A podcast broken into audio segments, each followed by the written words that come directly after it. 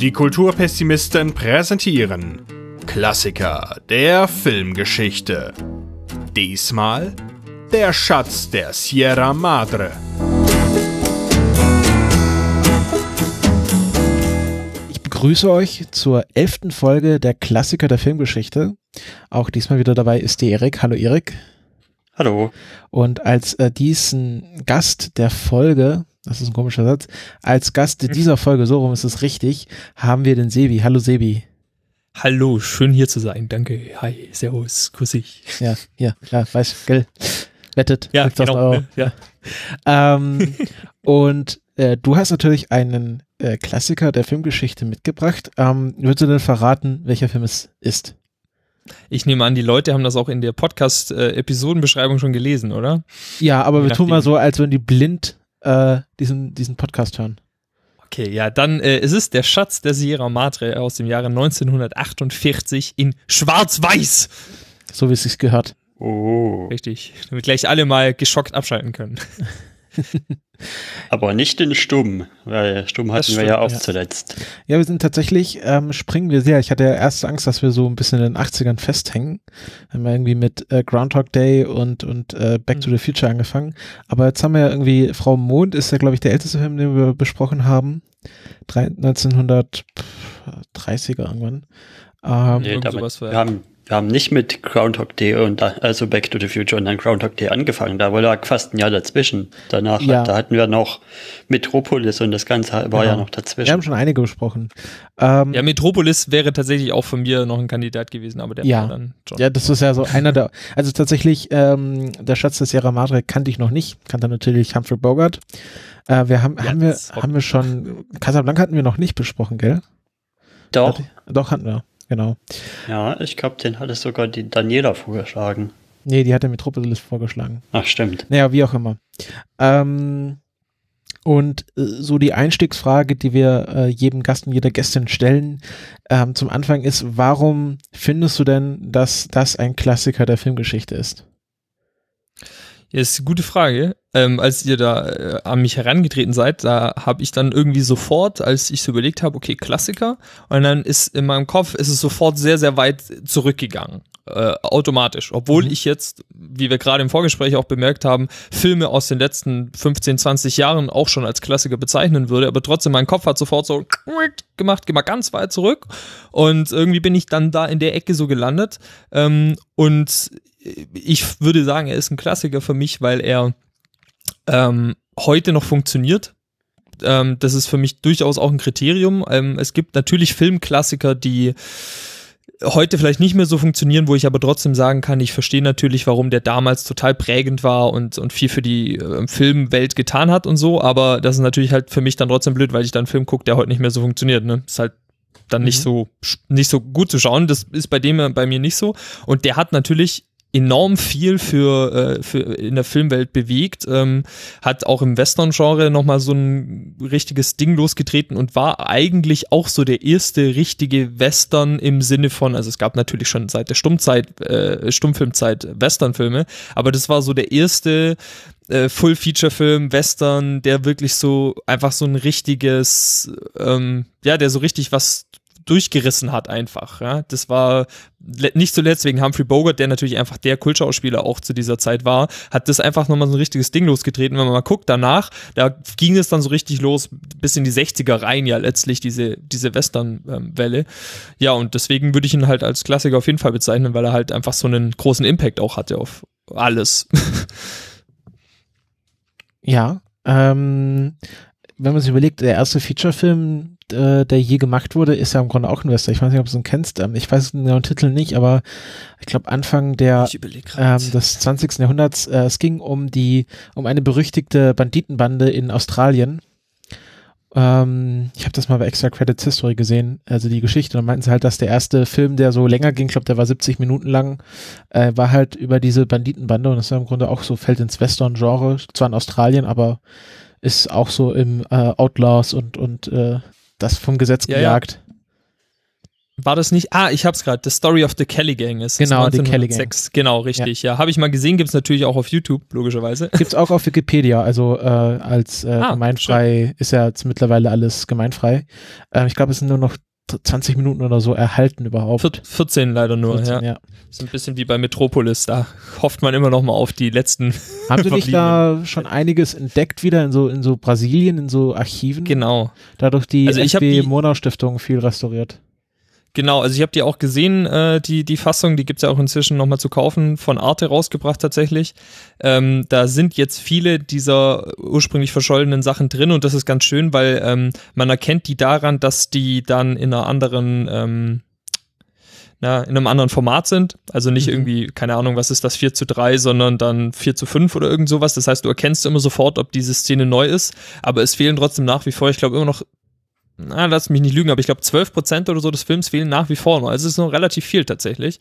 Wobei ich mir auch denke, der geht jetzt mit dieser neuen Fassung auch schon sehr lange. Also vielleicht ist es nicht so schlimm, dass da jetzt nochmal was fehlt, weil irgendwann ist vielleicht auch too much dann. Wer weiß. Ja. Ähm, wollen wir mal mit so einer groben Handlungsübersicht äh, einsteigen? Ich meine, ursprünglich war das Konzept dieses äh, Podcasts, dass die Leute den Film vorher schauen. Ähm, aber da wir so sporadisch senden oder vielleicht auch nochmal für unsere Hilfestellung, damit man den Film nochmal vor Augen hat, ähm, nochmal so eine kleine Handlungsübersicht. Ich weiß nicht, will es einer von euch beiden machen, sonst mache ich es gerne. Ich will jetzt nicht die ganze Zeit nur reden. Der Erik hat zu wenig gesagt. Äh, bei mir ist das Schauen jetzt aber auch schon wieder eine Weile her. Ja, okay, also. Wir können ja das einfach gemeinsam genau, so machen. Ja. Aber bevor du anfängst, ich möchte, ich habe gerade noch diesen Artikel von der Story of the Kelly Gang auf und möchte noch diesen schönen ähm, Aspekt anbringen, dass das Budget 400 Pfund betrug. Das finde ich irgendwie süß. Ja, also ähm, können wir ja gleich dann äh, im Film drauf kommen. Ich meine, die, die wurden ja da bei in dem Film, also hier äh, Dobbs und Curtis, wurden dann auch nicht so viel bezahlt, also irgendwie 8, 8 Dollar am Tag. Ja, richtig, da war das auch, ja. genau. Ja. Also, ähm, es geht um ähm, den äh, Namens, äh, den, den Hauptprotagonisten, jetzt habe ich wieder die IMDb-Page verloren, der heißt im Film, glaube ich, nur Dobbs, genau. Äh, der Protagonist ist Dobbs, gespielt von äh, Humphrey Bogart, natürlich ein bekannter Schauspieler damals, ähm, der in äh, Topico, einer, einer Stadt in Mexiko, lebt, äh, als, ja, als äh, Straßenbettler, ist irgendwie äh, ganze Zeit äh, hat er kein Geld, ist pleite, schläft auf Bänken, äh, muss reiche Amerikaner ähm, anbitten. Ich weiß gar nicht, damals war das aber schon Mexiko ein eigener Staat, oder? Also es war schon. Oh Gott, ich glaube schon, ja. ja. Aber das weiß ich jetzt nicht mit Genau. Und ähm, äh, er ähm, wird dann angeheuert von einem Geschäftsmann, der ähm, ihn ja sagt irgendwie, ja, ich gebe dir kein Geld, aber hier, ich habe einen Job für dich, du kannst hier zwei Wochen lang so einen Ölbohrturm äh, für mich bauen, denn das war so gerade die ausgehende Zeit des Ölrausches in Mexiko. Und ähm, er trifft dort bei dieser Bauarbeiten auf einen anderen ähm, ja, Mann seines Alters namens Curtin, gespielt von Tim Holt. Ähm, ja, und die beiden arbeiten zwei Wochen, freunden sich so ein bisschen an. Ähm, also ich habe das Gefühl, irgendwie so, Männer haben damals im Film noch keine Emotionen gezeigt. Ähm, nee, es ist außer Schmerz. Ja, Schmerz ist okay, ja, ja aber. ähm, und ähm, äh, als sie dann wiederkommen, stellen sie fest, dass sie von diesem ähm, äh, schmierigen Geschäftsmann, ich glaube, er heißt McCormick, genau, ähm, ja, um ihre, ihre Löhne betrogen wurden. Dann macht dann so einen ganz vollen Trick, so, ja, irgendwie, ah, der Agent sollte schon da sein mit dem Geld, ich gehe mal gucken und dann kommt er nie wieder. Und, äh, und er lässt ihn aber sogar noch, weil die schon so ein bisschen den Braten riechen, ja. auch so, äh, irgendwie ist das komisch, lässt ihn da noch so Geld für Bier da und sagt, kommt, geht mal in den Pub und trinkt da schon mal was und ich komme in zwei Stunden mit eurem Geld oder mit dem Rest des Geldes und dann ne, sind sie so beruhigt, weil sie ja wenigstens ein bisschen Geld kriegen. Ja. Aber natürlich hat der sich damit freien rausgekauft, weil er denen nur ein bisschen was gegeben hat und viel, viel mehr denen eigentlich schuldet. Und ähm, er, äh, ja, sie, sie, äh, verbringen dann ähm, so ein paar Tage, leben sie dann wieder in so einem, ähm, in dem Film hieß es ein Flophouse, ähm, also so eine Art äh, äh, Herbergs, äh, wie nennt man das, äh, Obdachlosenunterkunft.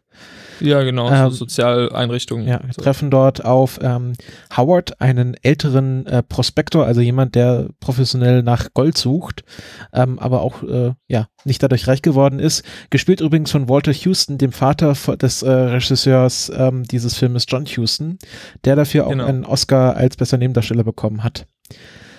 Dann, dann kann man, wenn wir da gerade noch den, den Fact dazu machen, dann kann man auch sagen, dass äh, Tim Holt, der den ähm, Curtin spielt, das ist der Sohn von ähm, Jack Holt und der ist auch ein ganz bekannter Western-Schauspieler, der hat bei Arizona Ranger ähm, äh, zum Beispiel mitgespielt, ist auch ein recht, relativ bekannter Western. Und das ist der Typ, der in genau dieser Absteige, wo du gerade gesagt hast, ähm, wo sie da so drüber reden, über, über das Geld und über mhm. ähm, Gold und so, da sagt er doch irgendwie so 5000 Dollar sind eine Menge Geld. Ja. Ähm, das ist so ein Unbit und das ist äh, Jack Holt, also der berühmte, der da praktisch nur einen kleinen Cameo hat und der Vater von, von Tim ah, Holt. Okay. Das fand ich auch irgendwie ganz. Ja, das ist irgendwie, haben wir, haben, haben wir auch schon bei Goodfellas festgestellt, dass es so Familienmitglieder in die Filme reinbringen, hat ja auch ähm, Martin Scorsese bei Goodfellas gemacht, da haben ja sowohl sein Vater als auch seine Mutter mitgespielt.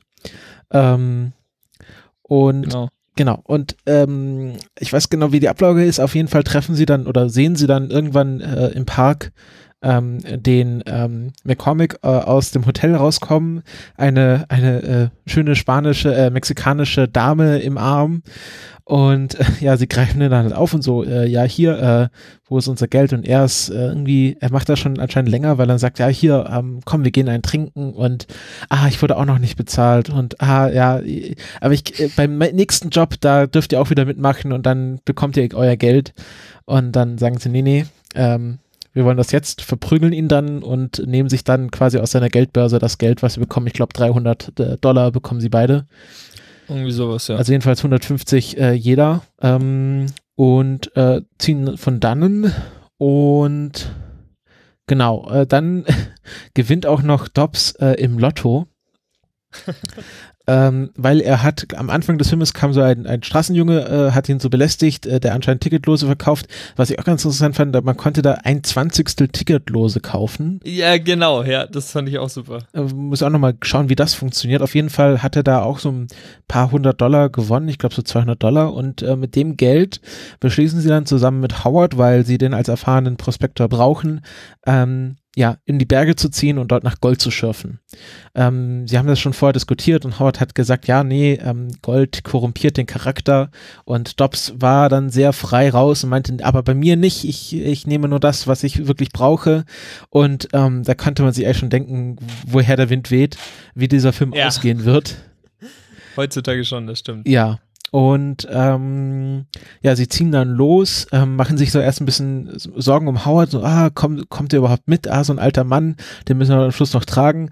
Es stellt sich dann schnell heraus, dass äh, sie beide ihm hinterher hecheln müssen, weil er doch wesentlich erfahrener ist, auch so äh, den Gewaltmarsch durch die, ähm, durch die mexikanische Wüste. Sie unterwegs äh, kaufen sie dann noch äh, Esel und, Schiffzeug in so, äh, so einem Ort und äh, ja, laufen dann in die Berge, ähm, äh, sie stoßen unterwegs, glauben sie, auf ein auf ein Gold äh, versetztes Gebiet ähm, und freuen sich schon und ähm, Howard sagt dann, ja nee, das ist das sogenannte Fool's Gold und jetzt also ähm, weiß man auch, woher das kommt, nämlich dass die Leute geglaubt haben, sie hätten da Volk Gold gefunden und dabei waren es nur diese goldglänzenden Pyrite, die man auf den Steinen findet, findet man ja auch hier in Deutschland in Flüssen äh, manchmal so Einschlüsse. Dann, oder? Hm? Katzengold, das genau. Ist, ja. Ähm, und da gibt es auch diesen schöne, dieses schöne Zitat, ähm, wo Howard meint, ja, wenn ihr das nächste Mal auf Gold trifft, dann, äh, dann äh, holt mich lieber vorher, bevor hier das Wasser überall rumschüttet, ähm, weil das ist manchmal wertvoller als Gold hier draußen. Ähm, also sieht man auch schon, wer, welche Prioritäten die beiden haben und wer hier wirklich das, die, die das Wissen um, um das Goldschiffen hat. Ähm, sie äh, finden dann tatsächlich äh, eine Goldader und schlagen dort ihr Camp auf und ähm, ja, fangen halt an, dieses Gold abzubauen. Und das ist wirklich harte Arbeit. Ähm, äh, äh Curtin und Dobbs retten sich äh, jeweils gegenseitig hin und wieder das Leben. Ähm, ich glaube, einmal ähm, äh, ist Dobbs quasi unter einer, äh, also bricht der Stollen zusammen und sie ähm, und äh, Dobbs ist eingeschlossen, glaube ich. So war es doch rum, mhm. oder? Und äh, da sieht man schon, also Curtin hat dann erst so, ja, soll ich ihn jetzt einfach drin lassen, einfach sterben lassen und dann fasst er sich doch ein Herz und holt Dobbs da raus. Also man merkt schon irgendwie, genau, er hat Zweifel, ja. aber er, er fasst sich nochmal und ähm, ja, und dann abends am Camp fangen dann die Diskussion an, sollen wir das Gold jetzt aufteilen oder erst, wenn wir zurück sind und äh, äh, Dobbs ist so einer, der sagt, ja, ich, ich verstecke lieber meinen Anteil, ich vertraue euch da nicht und ähm, Howard ist eigentlich der Einzige, der sagt, ja, mir ist alles egal, wie ihr es machen wollt, aufteilen oder zusammenlassen, ist mir wurscht. Also er ist, äh, behält immer sein, sein, sein äh, cool, also irgendwie ist immer ganz gechillt. Und ähm, ja, nach einer Zeit, ähm, als, ich glaube, Dobbs einmal in diesem Ort ist, um äh, Verpflegung zu kaufen, äh, trifft er auf einen anderen Amerikaner ähm, namens Cody. Äh, und äh, der meint, ja, ich will ja auch Gold schürfen, weißt du denn, wo man Gold, also irgendwie, was machst du denn hier, bist du auch Goldschürfer? Und er so, nee, nee, ich, ich äh, bin Jäger, ich, wir, wir, wir jagen für Fälle. Und äh, natürlich glaubt ihm das Cody nicht und läuft ihm halt hinterher und äh, sie treffen also Camp und dann stehen sie halt in diesem Dilemma, sie können ihn jetzt nicht gehen lassen, weil er sie dann bei der, bei der örtlichen Regierung verpfeift, weil sie nicht den Claim angemeldet haben, also ihnen gehört das Land offiziell nicht. Äh, keine Schürflizenz. Genau, keine Schürflizenz. Und ähm, ähm, aber sie wollen ihn jetzt auch nicht äh, in die, in die, in das Geschäft mit einsteigen lassen, weil dann müssten sie ja alles, was sie nach, seitdem finden, durch vier teilen. Ähm, also ja, äh, beschließen sie ihn einfach umzubringen. Und kurz bevor sie das machen, warnt sie halt Cody, dass äh, die ban örtliche Banditenbande, angeführt von dem ähm, Banditen namens Goldhead, weil er einen goldangemalten Strohhut, äh, Strohhut hat, ähm, warnt, dass sie kommen und durch diese Warnung können sie sich quasi verteidigen und die Banditen auch so lange abhalten, bis die ähm, äh, Bergpolizei, hm, glaube ich, war das damals, angeritten kommt und die Banditen fliehen.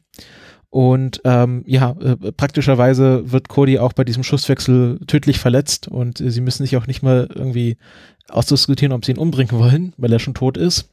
Ähm, sie finden dann noch Briefe bei ihm, das wird dann nochmal später relevant, dass er eine Frau und Kinder hat und eine Obstplant äh, Pfirsichplantage, glaube ich, in Amerika und eigentlich irgendwie äh, jetzt danach zurückkehren wollte zu seiner Frau und dann nur noch auf dieser Pfirsichplantage arbeiten wollte, also alles sehr tragisch.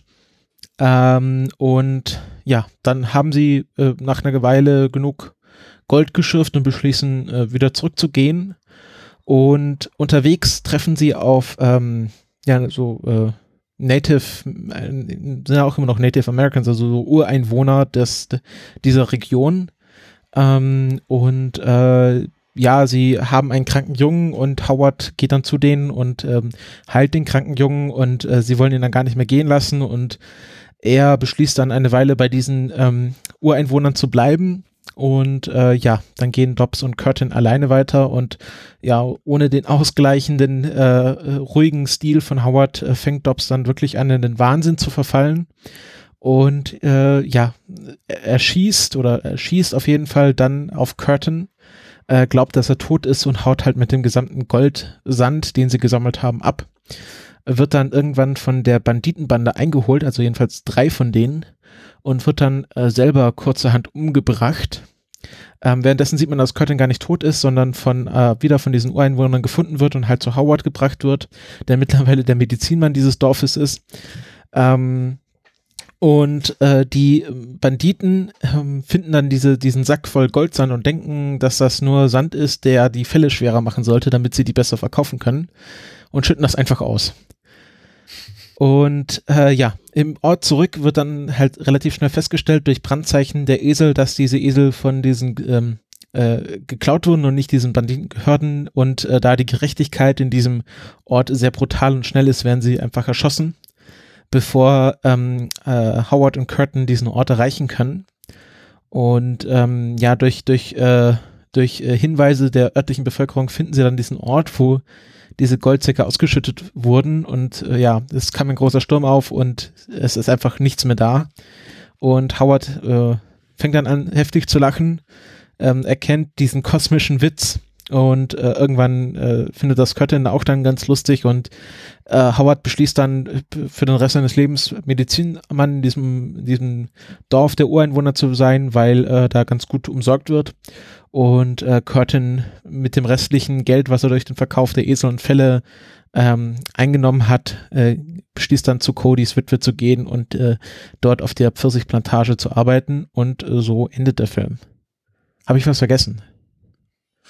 Nichts Essentielles, denke ich. Vielleicht eins, was man noch erwähnen könnte, ist, dass bevor die Banditen kommen und äh, Cody dann stirbt, dass die ja praktisch sich beratschlagen und den Entschluss fassen, ihn zu töten. Ja, ich glaube, das habe ich auch was gesagt, dann, aber auf jeden Fall. Ah, okay, dann habe ich es überholt, gut.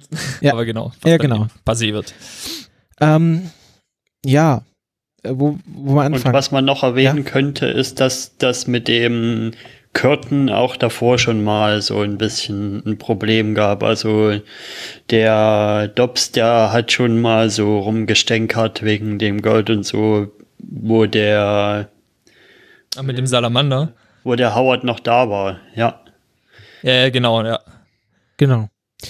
Ähm, da, da konnte der Howard das halt dann noch irgendwie entschärfen, die Situation glaube ich, ja. Mm, ich habe jetzt noch nicht so oft ähm, Humphrey Bogart gesehen, tatsächlich nur einmal davor in Casablanca.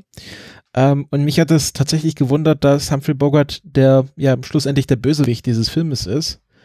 Weil ich so gedacht habe, der ist halt immer so dieser, dieser Heldentyp. Also ich meine, es gibt ja gewisse Schauspieler, die sind halt eher die immer positivere Charaktere. Und dann gibt's halt äh, Schauspieler, die eher so die Bösewichter spielen. Und ich dachte halt, dass ähm, Humphrey Bogart irgendwie gerade zu der Zeit so hier der weiße Mann, der so ganz cool ist, immer so der ist, der der Gute ist. Aber es hat mich doch gewundert, dass er hier auch mal so ein Bösewicht spielt. Ich weiß nicht, Sibi, du hast wahrscheinlich mehr Filme mit Humphrey Bogart schon gesehen. Ja. Wie ist da so, also ist das so eine typische Rolle für ihn?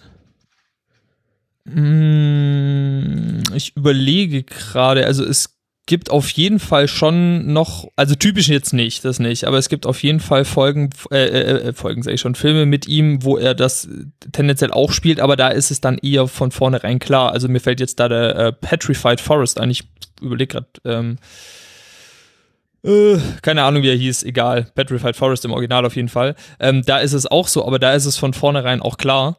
Ähm, und hier ist, denke ich, das Besondere halt, dass du es erstmal vielleicht vermuten kannst mit so ein paar Andeutungen, aber trotzdem ist ja erstmal das komplette Trio so als ein Team, wo du sagst, ne, ich bin jetzt mit allen drei so verbunden und plötzlich schlägt dann eher so in das Negative um. Das ist, denke ich, auf jeden Fall wüsste ich jetzt keinen anderen Film, wo das von ihm so ist und würde ich auch behaupten, ist wahrscheinlich für die Zeit auch relativ revolutionär gewesen, dass du einen den einen der Protagonisten, der dann gleichzeitig noch so ein Publikumsliebling war, am Ende eigentlich als den Bösen oder den, ja, nicht Guten zumindest dastehen hast, der am Anfang aber noch relativ sympathisch auf dich wirkt.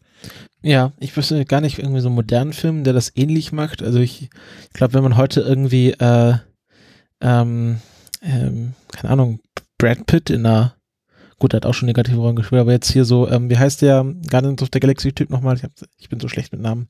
Ähm, ach, Chris Hemsworth. Nein, der andere. Das ist Thor, ja. Ähm, äh, Chris ja. Pratt, wenn man den Chris jetzt, Pratt, so heißt er. Jetzt. Ja, also äh, gibt es irgendwie die, die, die nette Theorie hier, Passengers, wenn man da Chris Pratt den Film so schneiden würde, dass er der Bösewicht ist, dann wird der Film viel besser. Ähm, ähm, aber ja, also Humphrey Bogart ist er ein bekannter Schauspieler. Jetzt ist die Frage, der hat ja danach, glaube ich, mit äh, auch mit äh, John Huston, glaube der Malteser Falken gemacht, oder? Genau. Ja. Den hast du ja auch wahrscheinlich gesehen. Ja, ist einer meiner Lieblingsfilme auch, auf jeden Fall. Warum hast du dich jetzt aber für der Schatze äh, der Sierra Madre entschieden? War letztlich, also ich, wenn wir jetzt einen Vergleich machen zwischen den beiden Filmen, dann gibt es keinen Grund, warum ich den einen dem anderen jetzt hier vorgezogen habe, sondern es war einfach so eine ähm, Entscheidung raus, auch natürlich so ein bisschen aus dem Grund, weil ich natürlich davon ausgehe, dass den Film einfach viele nicht kennen, was ja ganz natürlich ist. Ja, ist einfach ein älterer Film, ähm, das kennt man weniger in unserer Generation. Ähm, und ich aber eben finde, dass der es durchaus verdient hat, dass man den mal gesehen hat, was aber für den Matthäus Falken genauso zutrifft. Also da gibt's jetzt für mich keinen Grund zu sagen, ach, den habe ich jetzt aus dem und dem Grund nicht genommen oder so. Das ist mhm. einfach also ich, ich schwankte ja auch noch kurz ähm, in Richtung Der Clue, was so ein anderer Lieblingsfilm von mir ist, ein bisschen, bisschen neuer, aber auch relativ alt. Ähm, und, aber habe mich dann einfach, wie gesagt, so völlig random für den entschieden. Da habe ich jetzt nicht groß irgendwelche Faktoren abgewogen oder sowas. Mhm, okay. Ähm, also ich, ich war, ich fand den Film sehr schön. Ich fand irgendwie, erzählt ja so eine sehr simple Geschichte, also irgendwie so eine, eine Parabel von wie Geld den, oder Reichtum den Charakter verdirbt, irgendwie. No. Ich glaube auch, dass, dass man schon damals genau wusste, in welche Richtung der Film geht, wenn Dobbs am Anfang so deutlich sagt, ja, mich wird dieses Geld nicht oder das Gold nicht korrumpieren, ähm, ich bin da ganz frei von irgendwelchen äh, Habgierigkeiten und wird dann am Schluss der Schlimmste. Also ich glaube, wusste auch schon jeder, in welche Richtung der Film geht. Ähm, ich weiß nicht, hast du, weißt du schon ein bisschen was zu dieser Hintergrundgeschichte des Filmes? Die ist ja auch ganz interessant. Ähm, kommt jetzt drauf an, was genau? Also es ist ja ist, ein, ist eine Romanvorlage von einem äh, Autor namens B. Traven, wo man auch nicht weiß, für was das B steht. Ähm, äh, er wurde verglichen mit einem äh, einem Thomas Pynchon, äh, also äh, ein Thomas Pynchon der Zeit. Ähm, ich weiß nicht, wer den Autor nicht kennt. Thomas Pynchon ist dafür bekannt, dass er sich nie in der Öffentlichkeit zeigt. Kam auch schon mehrfach in den Simpsons vor mit Papiertüte beim Kopf. Ähm, es gibt auch irgendwie den, den äh, nationalen Thomas Pynchon Tag. Ähm, und ähm, es gibt sehr viele Gerüchte um diesen Autor, was ich sehr lustig fand. Ähm, es gab zum Beispiel das Gerücht, dass er ein Deutscher namens äh, Red Maru ähm, sei, der eigentlich Schauspieler und Herausgeber einer anarchistischen Zeitschrift namens Der Ziegelbrenner war zwischen 1917 und 1920 in Deutschland. Ähm, was dann das Gerücht äh, so ein bisschen in Yellow Press Richtung äh, spann, dass er eigentlich ein Sohn von Kaiser Wilhelm II. sei. was dann ja, ähm, Pete Traven anscheinend doch dann mal dazu veranlasst hat, äh, eine Berichtigung zu schreiben, wo er sagt, ähm, es gibt äh, ein Gerücht, was ich auf jeden Fall aus der Welt schaffen will, nämlich, äh, dass ich ähm, Deutscher sei, denn ich bin mit vollem Herzen Amerikaner. Also es ist anscheinend äh, äh, amerikanische Abstammung, aber mehr weiß man über Beat Traven auch nicht. Er hat sehr viel über mit, mit seinem Verleger quasi mit äh, dem Studio kommuniziert. Und, ähm, ja, und das Buch Der Schatz der Sierra Madre war ja auch auf Deutsch, ne? Also er ja. war auf jeden Fall der deutschen Sprache mächtig, ähm, aber hat halt gesagt, ich bin Amerikaner in ja, genau. oder was auch immer. Genau. Ähm, genau, stimmt, das habe ich vergessen, dass das Buch auf Deutsch rauskam.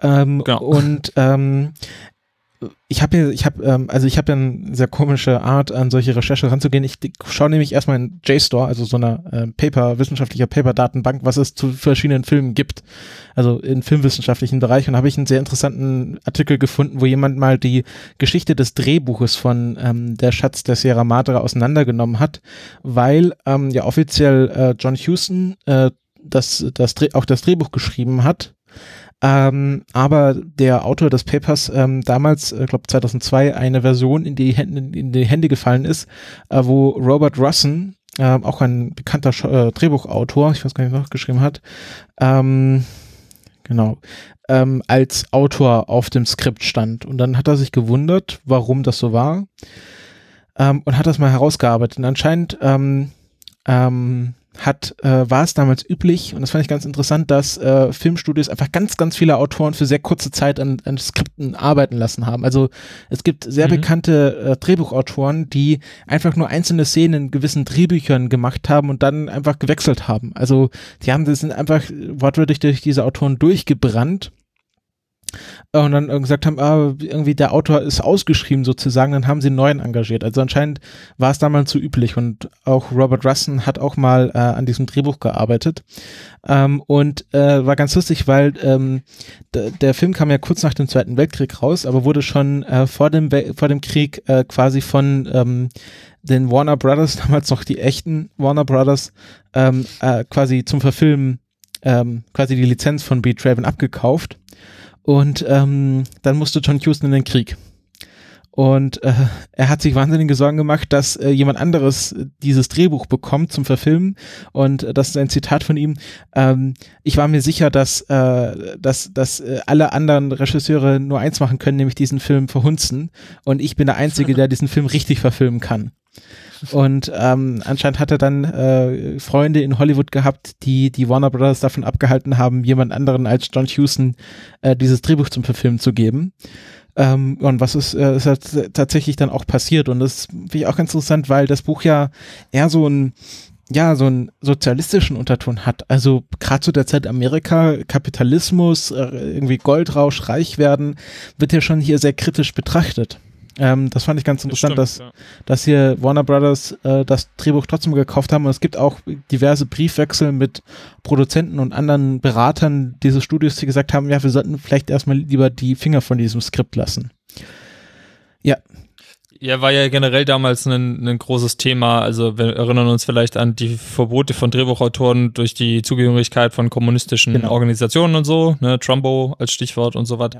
Ja. Ähm, aber da kommt das ja nämlich auch her, ähm, also gerade Trumbo zum Beispiel hat ja für etliche äh, Filme die Drehbücher geschrieben, ist aber niemals namentlich erwähnt worden, sondern irgendwelche anderen Leute standen dann da drin. Also das war damals ja durchaus nicht ungewöhnlich, dass einfach, also das, was man heute so verpönt eigentlich als Ghostwriting oder was weiß ich bezeichnet, war damals, glaube ich, einfach der ganz normale Weg. Da hat seltenst jemand ein Drehbuch komplett geschrieben und, und das dann auch verfilmt oder so. Ja, das ist ja auch heute auch noch so. Also wer das nicht weiß, äh, Carrie Fisher war ja auch dafür bekannt, dass sie eine Art äh, Script-Doktor ist, ähm, die ähm, ganz viele Drehbücher auch, äh, ich glaube sogar für äh, irgendwie Sisters Act 2 und so nochmal quasi überarbeitet hat. Also wenn die nicht mal weiter wussten beim Schreiben, dann haben sie Carrie Fisher anscheinend angerufen und die hat dann nochmal das äh, Skript äh, an Stellen gefixt.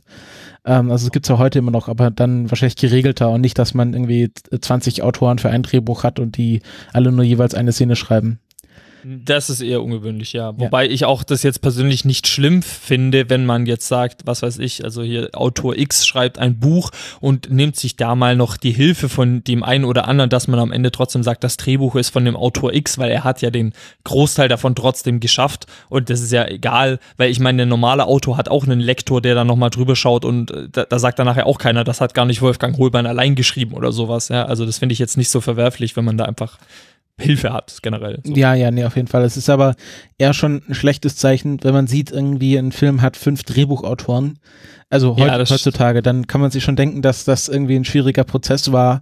Ähm, hat man jetzt auch irgendwie neulich, also nicht beim Film, aber ähm, NBC hat vor kurzem mal versucht, ähm, Game of Thrones mit ähm, Der Zauberer von Ost zu vermixen. Äh, nannte sich dann Emerald City. Ähm, und das hatte auch anscheinend sehr viele Drehbuchdurchläufe und Showrunnerwechsel und ist auch fantastisch gescheitert. Ähm, schade um Vincent D'Onofrio. Ähm, ja, ich weiß nicht. Ich glaube, diese ganzen DC-Filme sind ja auch aktuell so, da mehrere immer ja, auf jeden Fall. Mehrere ja, Köche in der Suppe rumfuschen. Genau, und wir haben es auch gerade aktuell beim Hans Solo-Film. Es ist zwar nicht der Drehbuchautor, aber sind ja die beiden Regisseure äh, aus kreativen Differenzen und das ist immer das quasi das, das, äh, der, der, der höchste Streitgrund, glaube ich. Also wenn man irgendwie sagt, irgendwie aus persönlichen Gründen, aber also wenn, wenn jemand aus kreativen Differenzen irgendwie ein Projekt abbricht, dann liegt da schon einiges im Argen. Ja, auf jeden Fall. So wie auch bei Ant-Man mit äh, Edgar Wright. Peck. Äh, Edgar Wright, Simon Peck, Quatsch. Ja, Edgar Wright, danke. Genau, ja, ähm, da kam ja so, neulich das, äh, heute irgendwie oder gestern ein Interview mit ihm raus, wo er, ah, okay. äh, wo er meinte, oder wo er erst, das erste Mal quasi öffentlich darüber gesprochen hat, warum er äh, Ant-Man nicht fertig gemacht hat. Wo er meinte, dass das Studio einfach keinen Edgar Wright-Film haben wollte und er dann gesagt hat, dann mache ich auch keinen Film für die. Genau, ja. Ähm, und ich mag, wobei, da muss ich jetzt mal sagen, also ich weiß, Ant-Man haben dann auch viele wieder drauf rumgetroschen, eben auch aus diesen Gründen, aber ich äh, fand jetzt trotzdem, dass das Endprodukt jetzt nicht unbedingt ein schlechter Film war. Nee, das war. Ähm, aber es hatte natürlich sicherlich, ähm, also es wäre natürlich interessant gewesen, jetzt sozusagen zu wissen, was, was, also man kann auf jeden Fall raussehen, was ist Edgar Wright, finde ich. Es gibt so diese ganz typischen Sachen, wo du sofort weißt, das hat er dabei gesteuert. Ähm, aber äh, mich würde natürlich interessieren, ab wo splittet sich das dann? Ja, also ja. ab welchem Teil ist es nicht mehr in seinem Sinne sozusagen gewesen. Aber werden wir nie erfahren wahrscheinlich. Ja, und äh, wo wir gerade bei Drehbüchern sind, auch was jetzt wahrscheinlich Josh, Josh Whedon furchtbar ärgert, dass dieses Wonder Woman-Skript von ihm geleakt wurde, ja. wo er, ich glaube ich, auch schon öffentlich gesagt hat, dass er selber nicht mehr so ganz glücklich mit dem Skript war, was irgendwie anscheinend irgendwie ein, einen noch viel größeren Teil an Steve Trevor in dem Film abgeben hätte sollen und ähm, jetzt sind ganz viele Leute sehr sauer auf äh, Joss Whedon, ähm, obwohl er ja eigentlich, also er hat er wahrscheinlich aus Gründen dieses Drehbuch dann nie umgesetzt bekommen. Also wahrscheinlich war er sich selber bewusst, wo die Fehler lagen. Naja, aber zurück zu der Schatz äh, der Sierra Madre. Hm, ich ja, habt, habt ihr denn irgendwie Punkte, die ihr besprechen wollt zu dem Film betreffen? Ich habe jetzt mal schon irgendwie gesagt mit dieser, mit dieser Fabel, aber habt ihr noch Sachen, worüber genau reden wollt?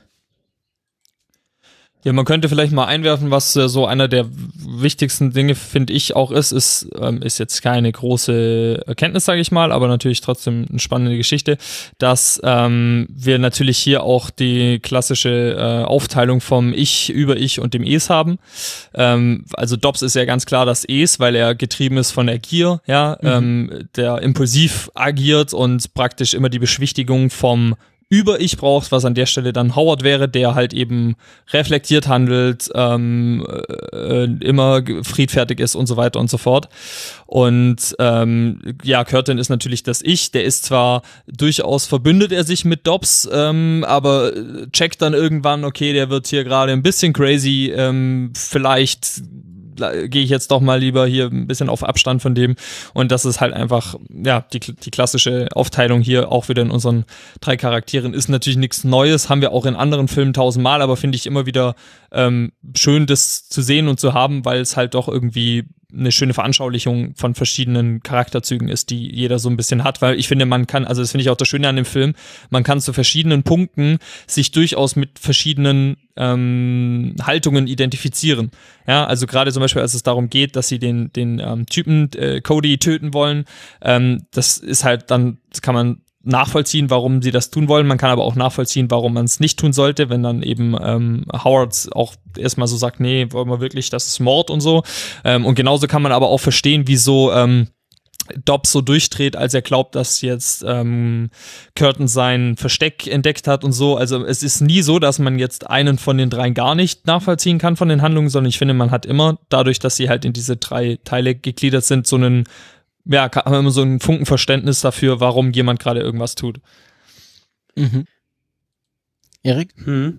Ja, was ich interessant finde, wir hatten ja mal, spiel mir das Lied vom Tod besprochen und obwohl der und obwohl der vom der Machart und gerade hier vom Formfilm und so und 20 Jahre ist der ja auch jünger, aber trotzdem kommt er mir in einigen Belangen irgendwie ich weiß nicht, altbackener vor, würde ich sagen. Also da kommt mir, ja, was, was beim Schatz von der, von der Sierra Madre angeht, hab, hatte ich das Gefühl, dass das, dass der Storytelling technisch schon moderner war. Also der ist zwar auch lang, aber da, da passiert zwar auch nicht so viel, aber es aber es, der hat trotzdem irgendwie keine Längen. Im Gegensatz dazu, wo zum Beispiel, finde ich, bei Spiel mir das Lied vom Tod halt eigentlich auf der Handlungsebene und auf der Story-Ebene sehr viel mehr passiert, aber trotzdem hat der dann Längen.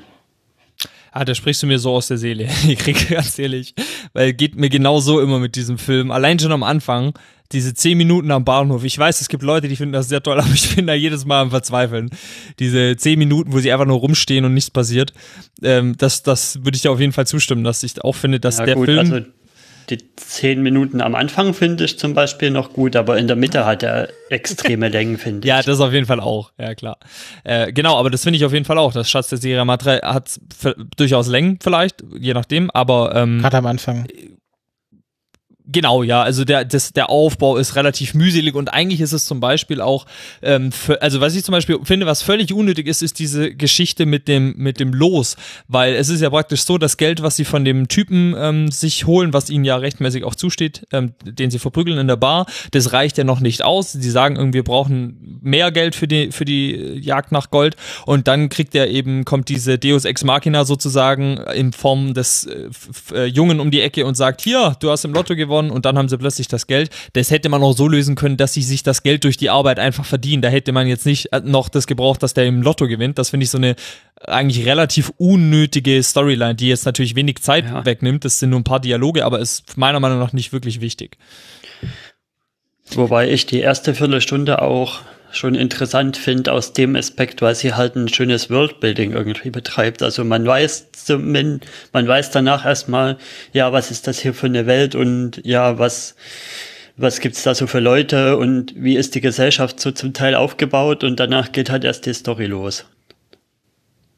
Das stimmt schon, ja. Ich würde ich würd die Länge aber auch eher später, also die erste Viertelstunde, da würde ich auch nichts kritisieren. Ich würde die Länge eher dann aufbauen, wo es dann darum geht, dass sozusagen der erste Mal dieser Gedanke platziert wird von, man könnte nach Gold suchen, bis zu dem Zeitpunkt, wo sie wirklich dann aufbrechen und auf dem Berg sind. Da passiert ja schon noch mal einiges dazwischen, was man durchaus hätte ein bisschen kürzen können, denke ich. Ja. Ähm, dieses, dieses Lotto-Ticket, das hat ja auch eine ganz lebhafte Geschichte in den äh, diversen Drehbuchentwürfen. Ähm, es gab irgendwie eine Stelle, wo sie dann tatsächlich nochmal, also auch, auch diese Räuber, die, die sollten dann auch noch Namen haben. Also irgendwie der, der Gold, Goldhead-Bandit, der hieß ursprünglich mal Diego und hatte so seinen Handlanger Tito. Und ähm, also sie sollten Der eine hieß doch El, El Fefe, oder? War das nicht, nicht, nicht auch einer? El Fefe meinst du? Nee, El Jefe El mit J, glaube ich. Ja, ich- El Jefe war wer anders. nee, es, ich weiß, es Ja, gibt hier noch den, den, den Präsidente und ähm, es sind auch alles äh, mexikanische Schauspieler, soweit ich das sehe. Also haben auf jeden Fall äh, mexikanisch klingende Namen. Ist auch, glaube ich, einer der ersten Filme, der so wirklich großräumig außerhalb von Hollywood gedreht wurde. Also so ein, so ein Blockbuster, der äh, on, on Location gedreht wurde in, in Topico. Topi, Tapi, äh, wie auch immer. ja. Und ähm, ähm, also genau, und äh, es ging dann darum, dass, dass äh, Diego und Tito dann tatsächlich noch das, das Gehalt, was sie dann von, ähm, von McCormick äh, rausprügeln, dass sie das auch dann wieder beklaut bekommen und dass er dann erst äh, die, die Lotterie gewinnt und dadurch erst die Goldschürfen gehen können. Ähm, Okay. also äh, so nochmal so ein viel mehr auf und ab, so äh, gewonnen und verloren und gewonnen und verloren. Ähm, ich, ich kann mir nur vorstellen, dass es irgendwie so die, dieses, dieses über, also die, dieses, äh, also am Ende spielt da so, so Fate, also so, so Schicksal noch eine ganz gro- große Rolle. Also hier äh, Dobbs äh, will erst äh, Curtin umbringen, wird dann selber umgebracht, dann verlieren sie alle ihr Gold und sind quasi wieder am Anfang zurück und quasi am Anfang quasi dieses, dieses Lotterieticket nochmal als, als äh, Schicksalsmotiv am Anfang reinbringen, so dass man das am Schluss wieder zumachen kann. Also das weiß, dass vielleicht auch, Ah, okay. dass man vielleicht auch sagen kann, okay, hier das Schicksal spielt von Anfang an eine ganz große Rolle in diesem Film. Das kann durchaus sein, ja. Das finde ich keine, keine schlechte Überlegung.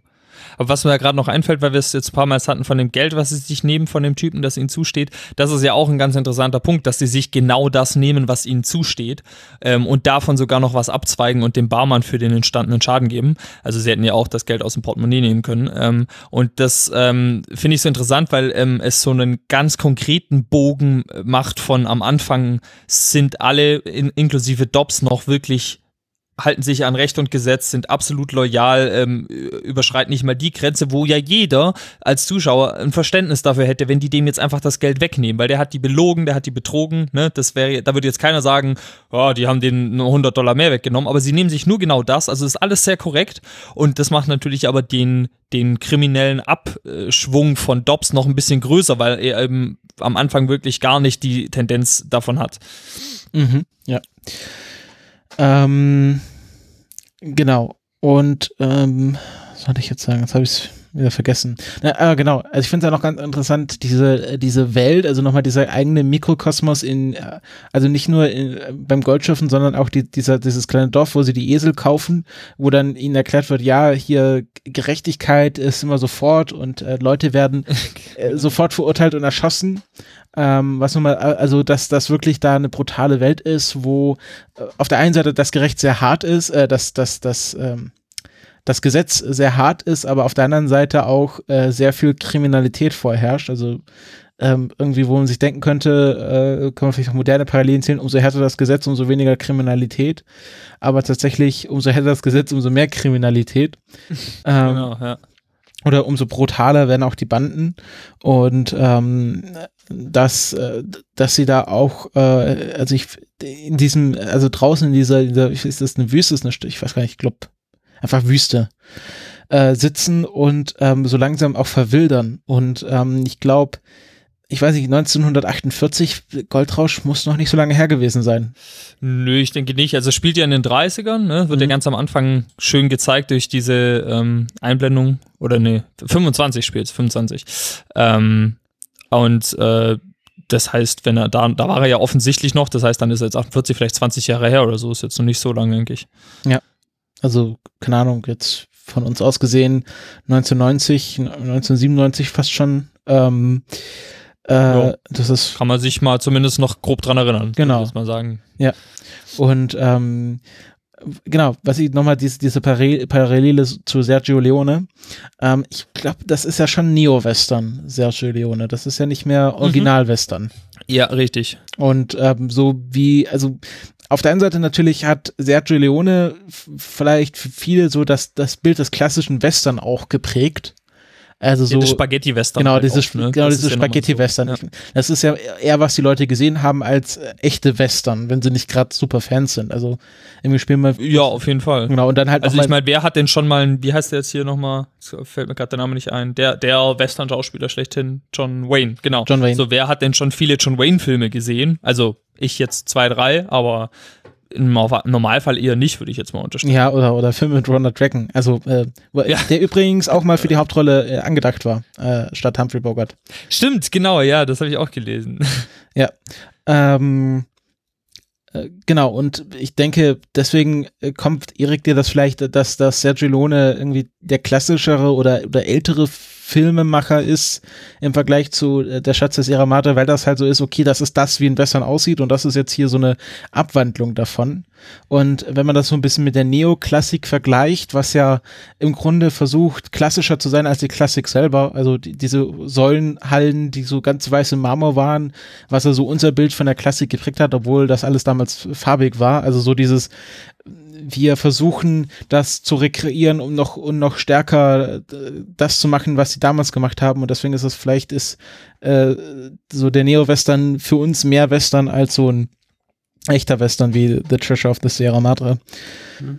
Genau. Ähm, ja. Ich, ich meine, bei, beim äh, Film Noir würde ich das mit derselben These unterstützen. Also ne, wir kennen ja tendenziell mehr Neo-Noir-Filme, ja, ähm, sowas wie LA Confidential oder sowas. Oder, Blade oder Chinatown. Ähm, genau. Und die richtigen Film Noirs, die ja im Großteil auch Stummfilme noch waren, die kennen wir eher seltener und deswegen denken wir bei Noir auch an die Filme, die eigentlich schon wieder die Neuauflage davon waren. Ja, ist ja, ist ja auch ja. bei, bei, bei vielen, äh, also in der Satire ist das ja auch irgendwie, äh, keine Ahnung, wahrscheinlich haben viele Leute, ähm, mehr Leute, sagen wir mal, jüngeren Alters haben äh, Periode 1 gesehen als äh, das Original äh, Star Trek aus den 60ern. Vermutlich tatsächlich, ja. Also jedenfalls da in Deutschland. Gab, ihr kennt ja sicherlich den Nerdwriter beide, oder? Der hat ja letztens was zu Logan gemacht, mit denen, dass es da so bei so Filmgenres immer so verschiedene Stadien gibt und das Superheldenfilmgenre ist ja gerade so ein bisschen in seinem Endstadium und dann macht er es auch so zum ein bisschen. dritten Mal. Die, dann macht er ja auch so ein bisschen die Parallele zum Western auf, wie sich das da entwickelt hat. Ah, okay, das habe ich noch nicht gelesen. Ja. Muss mal reinschauen. Ähm, ja, also es ist ja ganz interessant, wie sich so Genre dann entwickeln und äh, im Grunde entweder untergehen und man hat das Gefühl, dass, äh, also gerade beim, beim Superheldenfilm, was ja, würde ich mal behaupten, der Western unserer Zeit ist, also was, was 1958 ja. Mhm. der Western war, ist heute der Superheldenfilm. Auf jeden Fall, ja. Ähm, und gerade bei Logan, da kann man ja wirklich argumentieren, dass das ein moderner Westernfilm ist. Ja, also so. Habe ich leider noch nicht gesehen, kann ich jetzt nichts zu sagen. Ja, genau. Also es ist, ja, gut, äh, der, es ist ja ein Roadtrip und ich würde behaupten, dass so der Roadtrip ja seine Ursprünge auch im Westen hat, wenn man halt im, im, im, Track nach, nach Westen zieht. Ähm, was wahrscheinlich auch einige Filme drüber gibt. Ähm, äh, Wobei man natürlich auch da den, also generell den abschnittsbasierten Film ähm, haben ja auch im Krieg dann auch wieder, ne? Also viele Kriegsfilme haben ja auch dieses, ähm, also gerade mal, nimm mal hier, wie heißt das Spielberg-Film noch? Äh, Saving Private Ryan. Genau, Dankeschön. Ähm, ist ja letztlich auch dasselbe Prinzip, ja. Sie haben ein Ziel, sie wollen zu dem Punkt X, wo der, wo der Soldat James Ryan zu finden ist. Ähm, und das ist letztlich auch wieder der klassische Western-Track, äh, der sich zu einem bestimmten Punkt bewegt und später dann eben im, im ähm, ähm, ähm, ähm, in Logan jetzt, wie du gerade sagst, wo es dann auch praktisch Road-Movie-mäßig äh, ist, äh, haben wir dann auch wieder dasselbe Prinzip. Also ich glaube, der Western an sich hat einfach so unfassbar viel beeinflusst über seine Erzählart und über, über Szenarien, die er auch baut. Auch mhm. so Kammerspielartiges ist ja meiner Meinung nach auch im Western das erste Mal so richtig rausgekommen. Vielleicht jetzt nicht als äh, Kammersch, also natürlich gab es das Theaterkammerspiel schon vorher, aber so diese, diese Art, dass man ein sehr, sehr simples Setup hat mit zwei, drei Leuten nur, die irgendwo in einem beengten Raum ohne viel Interaktionsmöglichkeit sind, ist eigentlich auch so das klassische Western-Ding, ja, dass du irgendwo in der Wüste bist, wo du nichts hast, wo dir auch deine alles nichts nützt, dein Gold und so, weil du vorm Verdursten bist oder sowas. Ja, oder so dieses äh, High Noon Mexican Standoff äh, Setting, Ja, klar, wo man ja auch ja. einen sehr begrenzten Handlungsraum hat und viele, viele Kammerspiele sind ja auch so, so ein so Stand-off-Setting, also wo es Das stimmt schon, ja. Also Gerade ich- so Gottes Gemetzel. Genau, habe ich auch gerade dran gedacht. Das ist ja irgendwie zwei Ja, Parteien, die sich so gegenüberstehen. Ähm, auch, auch ein sehr guter Film, den müssen wir auch mal besprechen, wenn der. Das ist wenn, fantastisch, ja. ja. Ähm, Ja. Würdest du, äh, ich habe so gerade die Idee, also ist ja irgendwie der Western so, äh, dass äh, der, der, der Original Genre-Film, aus dem dann sich mehr oder weniger oder viele erfolgreiche Genres abgeleitet haben. Also irgendwie, wenn man sich jetzt mal zum Beispiel Top Gun nimmt, äh, ist ja im Grunde Cowboys in, in Fighter Jets.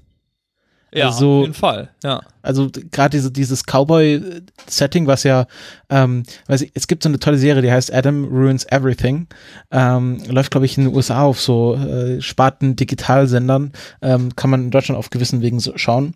Ähm, es ist so, ein, so eine Serie, wo halt alles ruiniert wird, also so, äh, so äh, Misconception, also so Fehlernamen aufgeklärt werden. Und da ging es auch um den Cowboy, dass das im Grunde ähm, gar nicht die Helden waren, sondern ähm, äh, ja, einfach simple Arbeiter, meistens sogar gar nicht weiß, sondern eher, eher farbig äh, und äh, ähm, ja, auch sehr ungebildet und sehr, also gar nicht so diese Helden wie John Wayne.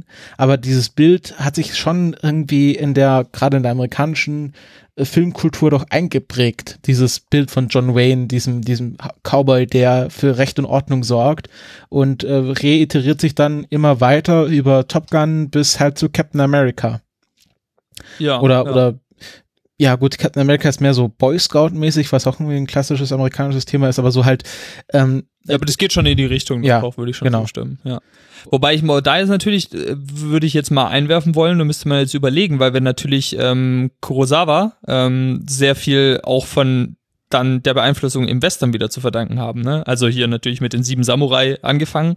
Ähm, das ist ja praktisch später dann durch die glorreichen Sieben erfolgreich verfilmt worden und da hat er ja schon viel früher oder so um, um die Zeit rum, hat er da ja praktisch auch so dieses klassische Ding von, es formiert sich eine Gruppierung, ähm, die dann eben einer Mission entgegenreitet und so. Das hat er ja letztlich da, zumindest meines Wissens nach, auch so das erste Mal so also- richtig also, rausgebracht. der Western von diesen Samurai-Filmen inspirieren lassen hat.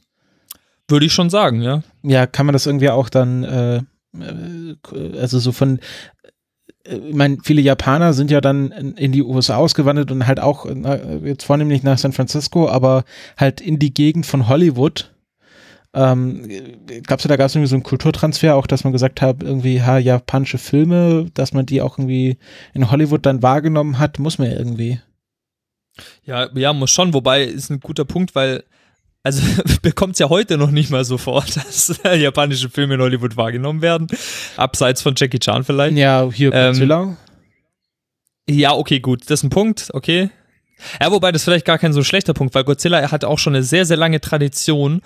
Also gibt's ja auch schon Stummfilme mit Godzilla, auch amerikanischer Produktion. Und ich äh, würde behaupten, dass es auch so eine Figur, die auch schon sehr lange jeder kennt. Also so vielleicht wie King Kong, wo einfach man den Namen wenigstens kennt oder so, würde ich vielleicht behaupten, dass Godzilla auch schon sehr lange bekannt ist. Also, naja, vielleicht ist es tatsächlich so, dass es vielleicht weniger so ist, dass man die Filme gesehen hat, die japanischen Filme zu der Zeit, also aber dass durchaus so ein Kulturtransfer stattgefunden hat, insofern, dass man plötzlich verschiedene Kreaturen oder eben Werke, Erzählstile, irgendwie sowas halt kannte. Also finde ich auf jeden Fall eine, eine interessante Theorie mit, mit, also würde ich, würde ich schon zustimmen, dass der Western da Wegbereiter, wenn nicht Auslöser für viele andere Sachen auf jeden Fall war. Ja. Also kann man da ja mal Mhm. einen Aufruf starten mit weiteren Sachen, wenn jemand was einfällt. So, das fände ich jetzt spannend. Ja, genau. Ähm, ich finde es auch, ich finde auch spannend. Ich meine, der Western, also so, da gab es nicht neulich erst oder also was heißt neulich? Die letzten, das letzte Jahr irgendwie so einige mm, Neo Neo Western, würde ich mal sagen. Ähm, hier ähm, auch für Oscar nominiert, Hello High Water, ist ja im Grunde ein Western-Film. Ist ein Western, ja. Doch. Ja, irgendwie Bank ausrauben, Stimmt irgendwie die Farm muss gerettet werden. Das ist ja so schon ein klassisches Western-Motiv. Aber Dann die beiden letzten Tarantinos. Stimmt. Stimmt, guter Punkt, habe ich ganz vergessen. Aber ja, Tarantino ist ja auch, glaube ich, so ein Sonderfall. Das ist ja eher so ein, äh, ist ja schon ein riesiger Filmnerd selber und macht ja eher so äh, Hommagen an andere Filme. Ich glaube, wenn Tarantino irgendwas aufgreift, dann ist es nochmal so ein Sonderfall, oder?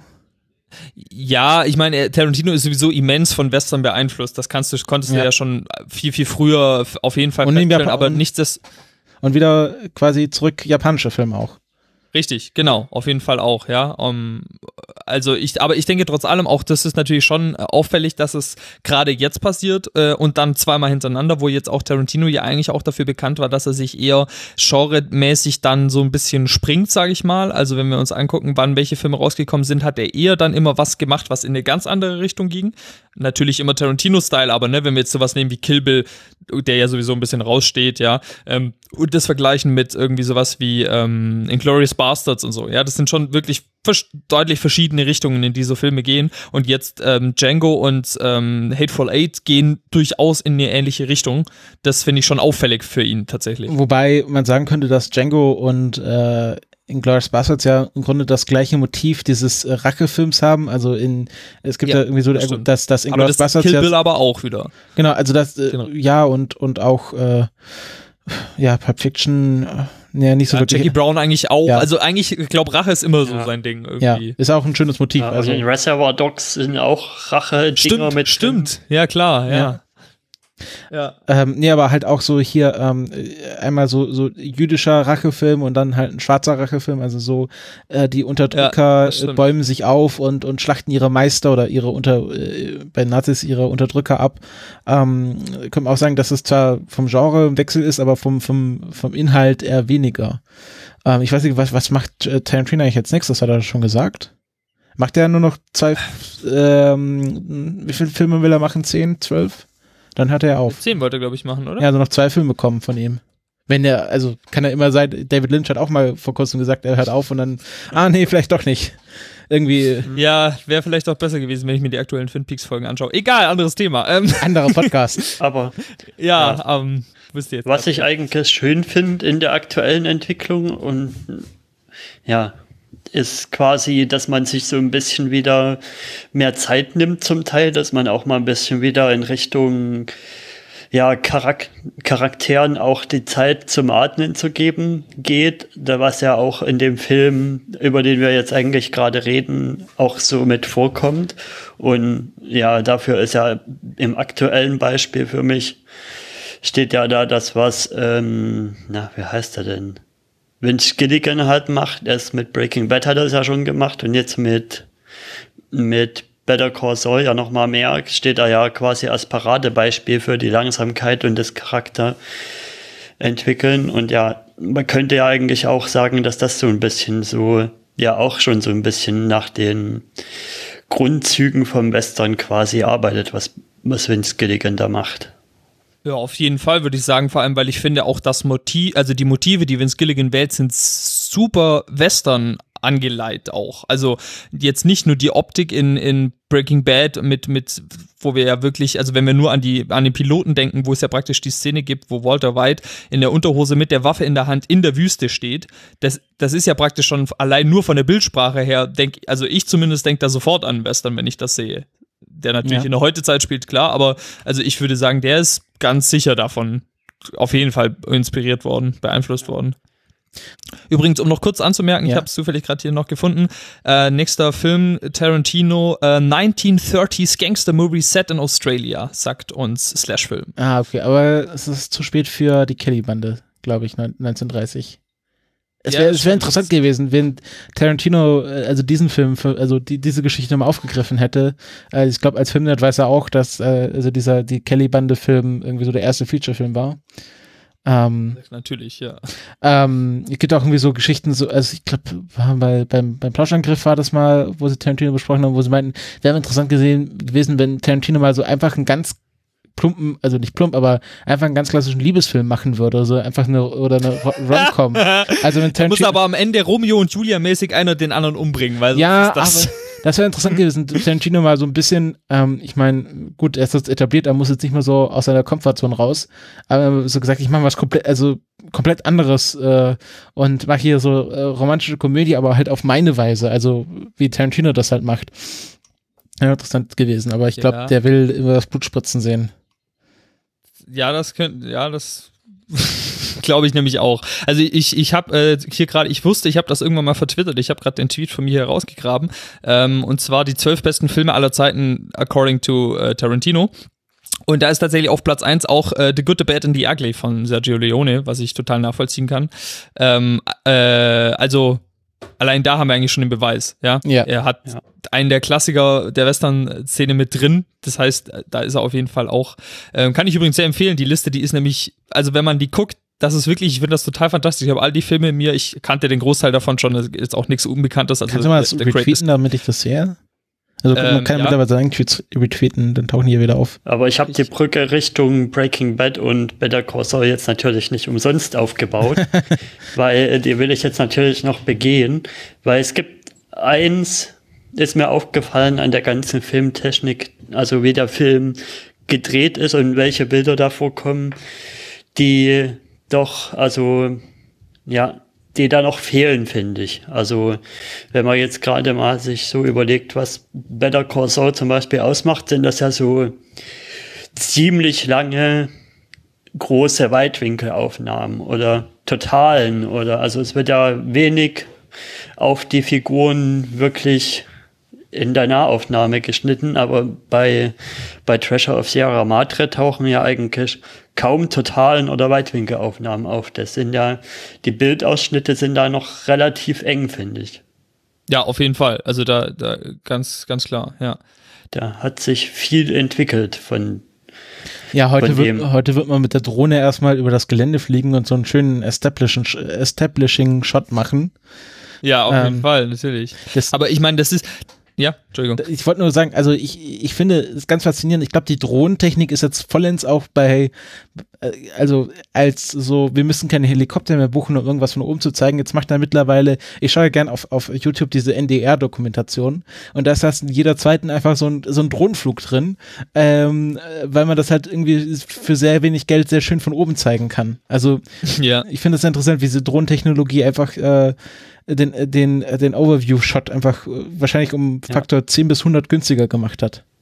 Wobei so ein von oben Shot gibt's ja auch in dem Film. Ich glaube, das ist bei der bei der Bohr hier bei der Ölboarding-Szene, da, da guckt man doch von so einer Leiter so oben runter. So Ja, genau, aber man schaut nicht, nicht aus dem Helikopter praktisch, Nee. sondern man schaut aus, aus einer offensichtlichen, auf einer offensichtlichen Perspektive, also Berg oder Ja. Leiter, irgend sowas. Die Frage genau. ist, ähm, jetzt mal ganz doof, gab es 1948 schon Helikopter?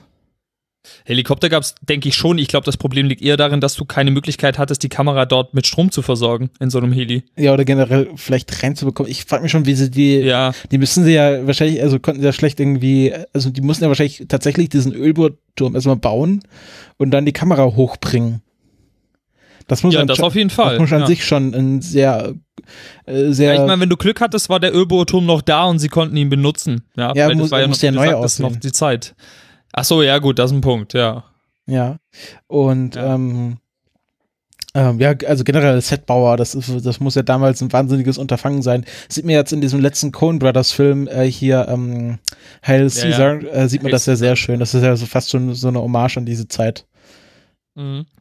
Aber was auf jeden Fall, Fall ähm, stimmt, äh, Erik, ich möchte dir auf jeden Fall zustimmen. Wenn ich jetzt gerade denke, ähm, äh, Emanuel Lubezki, das ist der Typ, der bei Birdman und äh, Revenant und so die Kamera gemacht hat, ähm, das ist ja sowieso outstanding. Ja, also ich finde es ja fantastisch. Und gerade jetzt an Revenant gedacht, der ja wirklich extrem viele von denen, die auch ja für für Inaritu äh, typischen Weitwinkelshots gemacht hat, die einfach so eine schöne Landschaft auch einfangen und, und eine tolle Atmosphäre äh, ähm, zeigen und so. Wenn man jetzt sich vorstellt, dass sowas bei Schatz der Sierra Madre schon gewesen wäre, das wäre natürlich fantastisch gewesen. Aber ich glaube, erstens, das wäre einfach geldtechnisch gar nicht möglich gewesen. Ich glaube, so eine Spielerei, wie wir es jetzt da hatten, dass man mal aus dem Bohrturm so einen Shot rausgemacht hat. Oder wo ich es auch ganz ähm, überraschend fand, war in der Szene im Zug tatsächlich, wo sie im Zug angegriffen werden. Wenn man da mal drauf achtet, da gibt es sehr, sehr viele äh, Gegenschüsse auf die einzelnen Beteiligten, weil der Zug ja praktisch von beiden Seiten angegriffen wird. Und ähm, dann wird praktisch die ganze Zeit von links nach rechts geschossen, also geschossen im Sinne von Kameraschuss, ja, nicht jetzt der Schuss aus der Pistole. Ähm, und dafür, äh, und da müssen sie praktisch die Szene auch wirklich sehr oft gedreht haben, ähm, beziehungsweise halt entsprechend geschnitten haben, weil da ist die andere Kamera wäre jeweils im Bild. Also sie müssen die Szene mindestens zwei bis dreimal gedreht haben aus verschiedenen äh, Winkeln.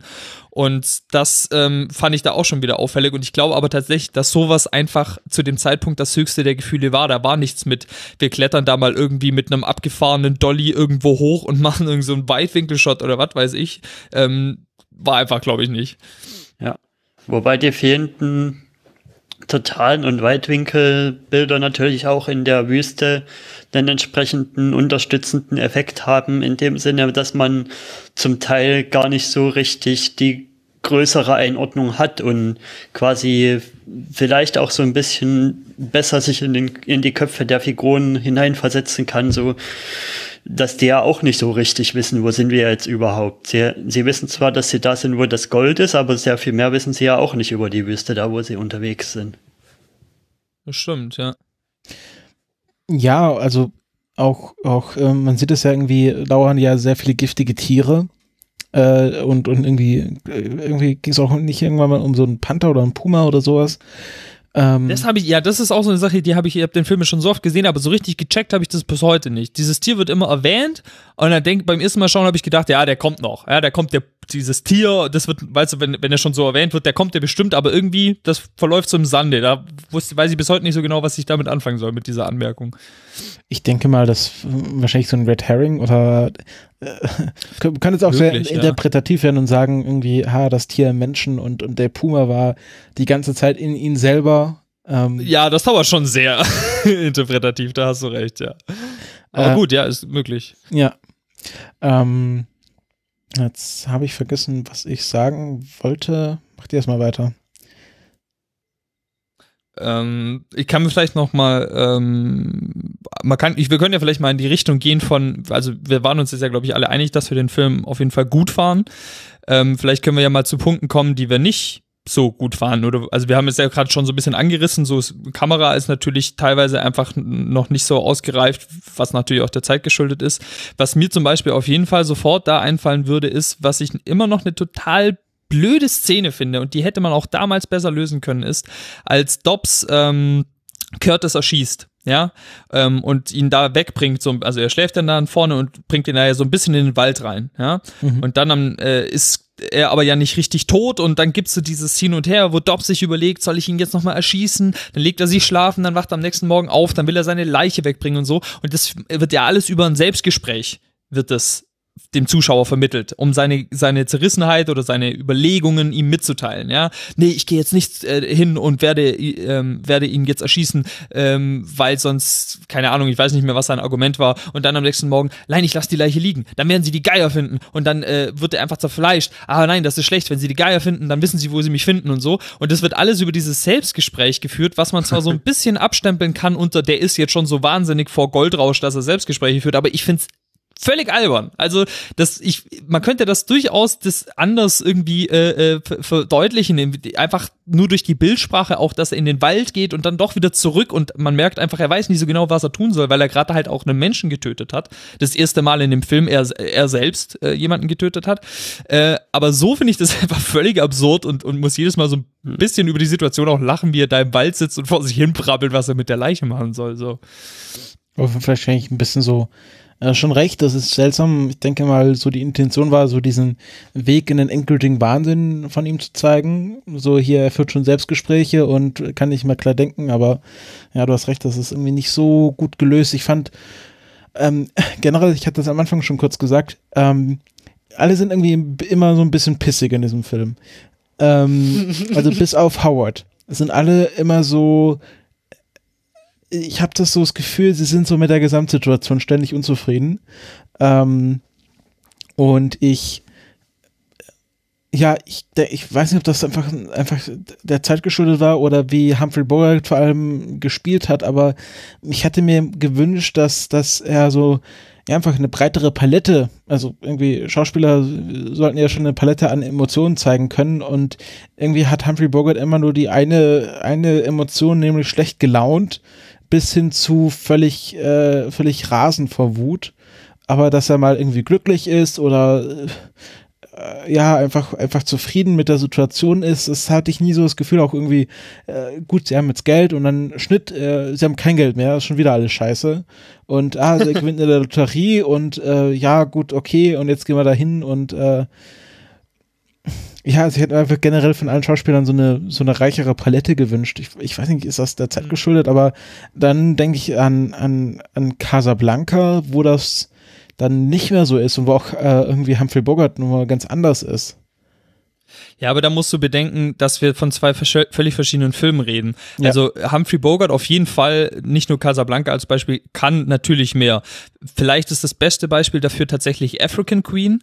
Ähm, auch ein ganz fantastischer Film mit ihm. Der ist ein Mix aus Liebesgeschichte und einem richtig äh, guten, wirklich auch krassen Abenteuer, wo er also durch einen Sumpf wartet mit Blutegel und so, also wo es wirklich dann auch zur Sache geht, sage ich mal. Und da hast du aber genau diesen Mix aus den Emotionen im Liebesbereich und aber der Part, wo es wieder um die, ich bin der krasse männliche Typ, der jetzt hier irgendwie durch den Dschungel äh, läuft und mit der Cobra kämpft, also tut er nicht, aber ne, so dieses Ding, da ist er wieder genauso wie ein Schatz der Sierra Madre. Also ich glaube, das ist einfach dieses Ding vom krassen männlichen Weißen, das wir heute ja auch noch so haben. Ja, wenn du irgendwie Bru- Bruce Willis oder Jason Statham in so einem Actionfilm hast, da sind die auch die krassen Macher.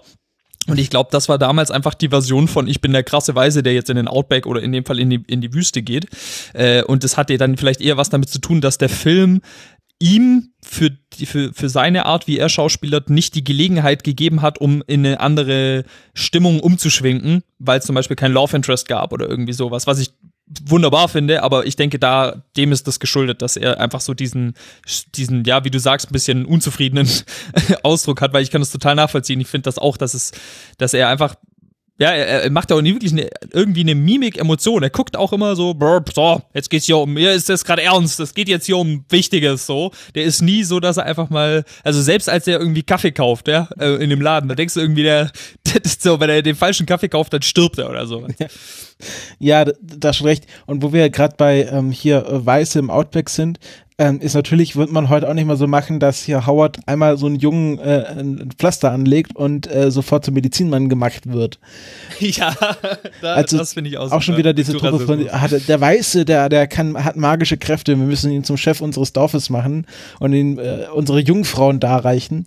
Ähm, Ja, also ich, das war, ich glaube, das haben sie deutlich gesagt, aber es war schon impliziert, dass er da auch äh, die eine oder andere Natürlich. Frau zur Verfügung gestellt bekommen hat.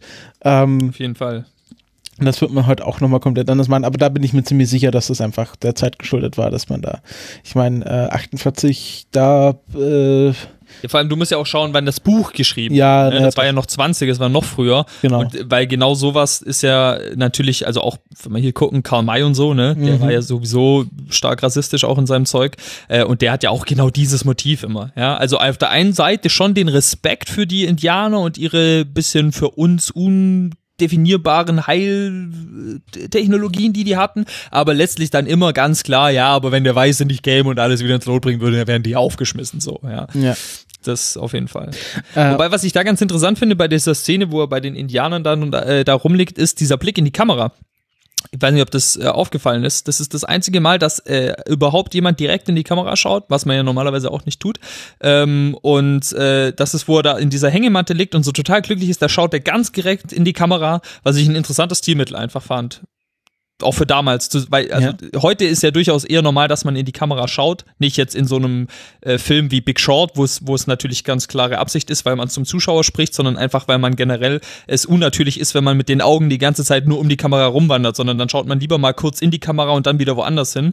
Ähm, aber früher war das ja so komplett ein No-Go und das hat man eigentlich nur so gemacht in so Sachen wie ähm, ähm, Dick und Doof, wo es dann zum Beispiel mal so einen Dreh in die Kamera gab und dann hat er so gezwinkert mit dem Auge, ja, was dann so lustig sein sollte. Aber ansonsten war das ja wirklich ein No-Go und da fand ich es interessant, dass man gesagt hat, so, um diese Zufriedenheit von ihm und diese völlige ähm, Losgelöstheit zu zeigen, blickt er jetzt ganz genau in die Kamera.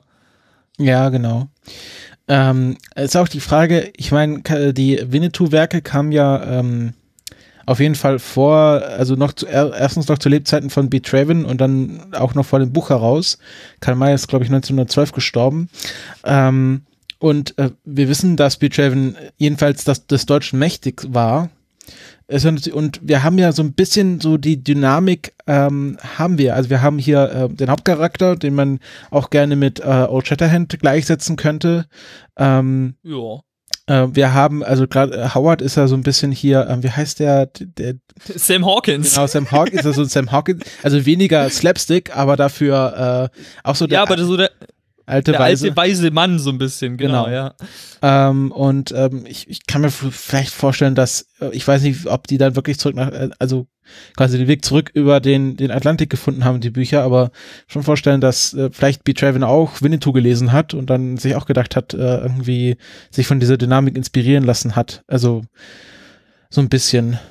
Kann ich mir gut vorstellen, wobei ich denke, es ist jetzt generell nicht so abwegig, ähm, dass man einfach durch die generelle Vermittlung der Geschichte auch, will ich es jetzt mal nennen, äh, sich wirklich für die großen Retter gehalten hat, die da in diesem Land waren. Ja, also Mhm. da ist ja keiner hingegangen, hat gesagt, Entschuldigung, wir haben die gerade irgendwie alle hier versklavt und denen ihr Land annektiert. Das hat ja keiner gesagt, sondern da war man ja da und hat dann so diesen Indianer einerseits ausgebeutet, aber andererseits ihnen natürlich schon auch so einen na, was würden die denn machen, wenn wir nicht hier wären? So. Ja. Äh, und das, denke ich, war einfach so eine ganz normale Ansicht vielleicht auch, die man damals hatte. Ähm, ja, ist auch so interessant. Ähm, mir fällt nämlich gerade ein, ich habe ich hab gestern wo- oh, den, ich weiß nicht, ob ihr beide, Erik, du hast noch nicht Wonder Woman gesehen, oder? Nee. Ist Sebi? Ich hab mich noch vor. Ah, ja, gut. Also ich versuche es mal vage zu halten, aber da gibt halt auch eine Szene, wo Wonder Woman halt äh, im Ersten Weltkrieg in Belgien halt ein Dorf rettet und äh, sie ihr dann ein Fest feiern und also dieses Motiv so, ähm, die Helden kommen zu den Einheimischen und befreien sie und dadurch werden sie halt zu Helden des Dorfes. Ähm, ist jetzt auch nochmal in diesem aktuellen Film, also spiegelt sich wieder, wahrscheinlich ein bisschen weniger Rassismus. Ähm, aber trotzdem, ähm, also so wie Howard halt äh, diesen Jungen rettet und dann halt auch sofort zum Medizinmann wird. Und was ich auch so ein bisschen, äh, ähm, ja, die, dieses Ende, wo Howard dann lacht, mh, das war mir einfach viel zu lang. Das war, Also ja, ja, das, stimmt. das ja. war irgendwie gefühlt 30 Sekunden zu viel gelacht, ähm, bevor dann äh, Cotton, Cotton eingestiegen ist. Ähm, und ähm, das ist halt auch, ich, das fällt mir halt oft bei bei so älteren Filmen auf, dass äh, Szenen einfach äh, viel länger gestreckt sind als in äh, in modernen Filmen. Also irgendwie irgendwie establishing Shots oder äh, äh, Shots auf auf auf Gesichter, auf Mimik oder halt auch solche Szenen. Also ich habe das Gefühl, dass man damals so gedacht hat, ah, der Zuschauer braucht mehr Zeit, äh, irgendwie zu verstehen, was da gerade passiert. Kann natürlich sein, Ja. Sehgewohnheiten, dass die Leute noch nicht so an, an Filme gewöhnt waren und einfach diese, also ich glaube so, wenn die heute Transformers sehen würden, äh, die, der, der, die würden einfach der Kopf explodieren. Ja, natürlich. Allein schon wegen der, also Autos, ja, die so aussehen, da, da geht's schon los. Ja. Ja, aber generell, also, klar. also diese, diese, gibt's ja auch irgendwie Rechnung, irgendwie, äh, irgendwie, wie viel Schnitte pro Minute gibt es und dann gibt's halt irgendwie äh, Transformers, die so äh, irgendwie fast, fast 30, 40 Schnitte pro, pro Minute haben, wenn nicht mehr in manchen Szenen und dann, ähm, also ich glaube, das ist so, glaube ich, also war für mich, also ich mal so, sagen wir mal, angefangen habe, mich für Filme generell zu interessieren und dann auch mal Filme vor 2000 geschaut habe, ähm, dass ich dann halt ganz am Anfang ganz große Probleme hatte, so einfach dieses Abwarten, bis man so eine Szene vorbei ist oder so ein Shot vorbei ist. Also ich glaube, das geht halt vielen Leuten so, die nicht so an, an ältere Filme gewöhnt sind, dass, dass die sagen, ach, das dauert aber wirklich sehr lange, bis da mal was passiert. Oder bis halt so eine Geschichte erzählt wird. Genau. Also wir waren ja jetzt gerade bei der Kritik und ich finde auch, der Film hat ein paar komische Szenen. Halt, wie er schon gesagt hatte, das mit dem, mit dem Jungen zum Beispiel oder ja mit dem langen Lachen. Also das sind schon so ein paar komische Szenen dabei und Ja. auch mit dem, ich glaube, die kannten damals halt auch einfach noch nicht so die Tropes, wie wir sie heute haben, mit dem Show Don't Tell zum Beispiel. Deswegen wird das halt bei der Szene mit dem Selbstgespräch gezeigt und nochmal drüber erzählt, damit es auch jeder Letzte kapiert, denke ich mal. Deswegen würde ich nämlich auch der These widersprechen ähm, von vorhin, dass der, dass der Zuschauer schon wusste, in welche Richtung der Film geht, als Dobbs sagte, mir kann das Gold nichts anhaben. Ich glaube tatsächlich, dass das wirklich was ist, was wir heute mit unseren vielen Filmen, die wir kennen und den vielen Plotlines, dass es einfach für uns sofort klar ist. Aber ich glaube, damals äh, durchaus war das, war das vielleicht noch gar nicht so, wie wir das jetzt denken. Ja, aber gut, ist jetzt Spekulation, können wir nicht Ja, nee, aber man muss sich ja auch überlegen, irgendwie äh, 1948 gab's äh, so Massenfilme vielleicht seit 20, 30 Jahren. Und jetzt sind wir ja schon fast bei, bei 100 Jahren äh, Hollywood. Und äh, Ja, aber du musst trotzdem überlegen, wer, wer, wer hat Filme geschaut. Das Ja, waren das immer noch, weißt du, also ich, also ich- klar, wir wissen es nicht, aber ich, vielleicht bin ich da jetzt auch zu, halte die Leute für zu dumm aus der Zeit, das mag auch sein, aber ich denke schon, wenn, weil, weil ich, ich vergleiche es immer gerne so ein bisschen mit Hitchcock. Wenn du dir anguckst, was Hitchcock, das ist ja wirklich unfassbar, was der gemacht hat für die damalige Zeit. Das, das, das war ja so visionär und deswegen hat's die Leute ja auch so aus den Socken gehauen, weil auch wenn wir Hitchcock heute gucken, natürlich ähm, immer noch total spannend und immer noch gut gemacht und kann man immer noch gut gucken, aber trotzdem sind da einfach Sachen dabei, wo wir natürlich nicht groß überrascht von ist oder wo man das vielleicht gar nicht mehr so richtig zu würdigen weiß. Aber wenn man sich da einfach nochmal überlegt, in welcher Zeit sowas spielt und was für krasse ähm, Sachen der da gemacht hat, äh, allein angefangen mit dem Plot-Twist aus, aus äh, Psycho, ja, den wir ja wahrscheinlich auch alle kennen, aber ich äh, führe es jetzt mal nicht näher aus. So, das sind einfach Sachen, das war äh, damals visionär, das war unfassbar, da hätte niemals mit sowas rechnen können. Oder denkt nur mal an äh, The Sixth Sense aus, dem, aus Jahre 96, wo wirklich die Leute überrascht waren, dass Bruce Willis die ganze Zeit ein Geist war. Und wenn du den Film guckst heute und das nicht weißt, da, da weißt du das nach 20 Minuten. Das ist, also ich, das ist jetzt so ein Running Gag schon fast so ein bisschen geworden. So, oh mein Gott, der war die ganze Zeit ein Geist, ja. Ja. Aber damals saßen die Leute im Kino und haben gedacht, holy shit, damit konnte niemand rechnen, TM. Wobei ja, so. ich, ja, mir ging es so ein bisschen so, als ich hier das erste Mal, ich glaube, das war auch vor einem oder zwei Jahren das erste Mal Fight Club gesehen habe. Da habe ich auch Mhm. gedacht, ach nee, das ist, das ist jetzt aber nicht wieder so ein Sixth Sense Twist, oder? Und dann ist es fast genau der Sixth Sense Twist. Richtig, ja.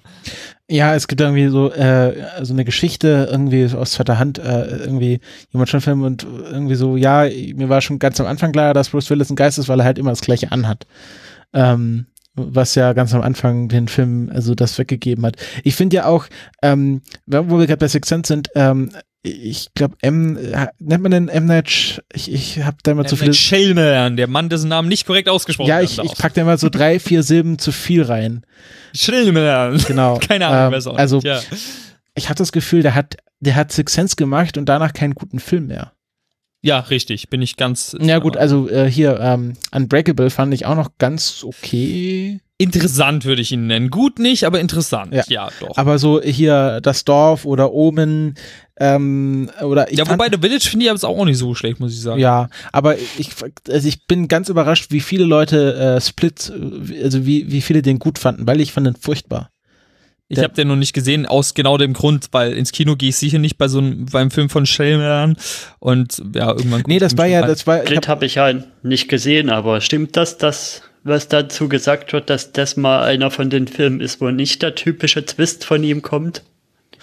es, äh, ja, äh, es gibt einen Twist, aber das ist mehr so ähm, ein monetärer Twist. Ähm, also gut, man, man kann so viel andeuten. Ähm, gut, soll ich einen Twist von Split spoilern? Also wenn ihr den Twist Nee, nicht bitte nicht, ich will den noch gucken. Ach so, okay, gut.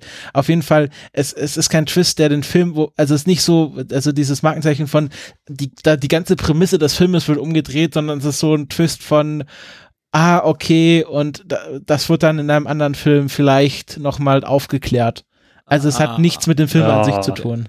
Anderer Film, wenn ich das schon höre. Also es ist, also, also Split ist, ist ein ganz, äh, wo ich war ja, ich habe keine Ahnung, der Film davor war ja The Visit, ähm, wo, ähm, wo, wo äh, irgendwie, ich weiß nicht, ob ich schon gehört habe, irgendwie äh, Kinder gehen zu den Großeltern und die Großeltern sind dann ganz komisch und das ist auch so ein Horrorfilm. Oh, und da haben ja viele gleich von Anfang an gesagt, ja, scheiße, und dann war er auch scheiße. Ähm, aber jetzt auf einmal hieß es, ja, äh, er macht wieder gute Filme. Und da war ich so ein bisschen überrascht, so, aha, ist Split wieder der erste gute Film seit, äh, seit irgendwie The Village. Ähm, und äh, dann war er doch, doch sehr, sehr underwhelming, weil man halt erwartet mittlerweile bei ihm, dass irgendwie ein ganz großer Twist kommt. Also ich mein, ja, oder wieder irgendeine übernatürliche Scheiße, wie bei Devil und genau, Ja. ja. Aber äh, ich habe irgendwie gelesen neulich, die, dieser, wie hieß der jetzt nochmal, Klaas, glaube ich, der 2020 oder Ja, wann also ewig, ja. ewig weit weg noch rauskommen soll, der soll eine Fortsetzung von Unbreakable werden? Ja, What? genau, ja. Ja. Das, ähm, das, ähm, ähm, damit hat Split auch in irgendeiner Weise zu tun, das will ich jetzt nicht verraten. Ähm, aber äh, ähm, ich sag mal so. Night Shyamalan hat gesehen, dass Filmuniversen gerade der heiße Scheiß ist. Ähm, und hat sich da so eine, so von äh, es, es war ja so eine Geschichte, dass er, dass er Split schon ganz lange machen wollte und das nie gemacht haben, also nicht geschafft hat und ähm, äh, ja. Mm, Ich muss jetzt gerade noch die eine Abschweifung weitergehen von M. Night Shyamalan. Ja. Da gibt's ja auch die wunderschöne Rick and Morty Folge M. Night Shyamalan. Ja, fantastisch. was war das nochmal? Ich, ich bringe die Folgen mal auseinander. Was, worum ging's da nochmal? um Aliens auf alle Fälle. Ja, ich, ich, ich krieg's auch nicht mehr ganz zusammen. Ich weiß aber nur, dass die Folge mir als sehr gut in Erinnerung Ja, Ja, also äh, ich, Genau. alle Rick, also fast alle Rick and Morty Folgen sind sehr gut. Ich wusste, dass das jetzt kommt. Ja, ist ja so, das stimmt schon. Aber ähm, es ist halt schon immer, äh, also ich sag mal so, es ist einfach, sich über M. Night Shyamalan lustig zu machen. Ja, angefangen vom Namen bis über die Filme. Äh, aber ähm, dass es dann, wenn du das schaust, es so pointiert und seziert ist, dass du dann sagst, das ist perfekt. So, das war bei mir das Gefühl, was ich mit dieser Folge hatte. Aber ähm, hat einer von euch mal Wayward Pines gesehen? Ja, nee.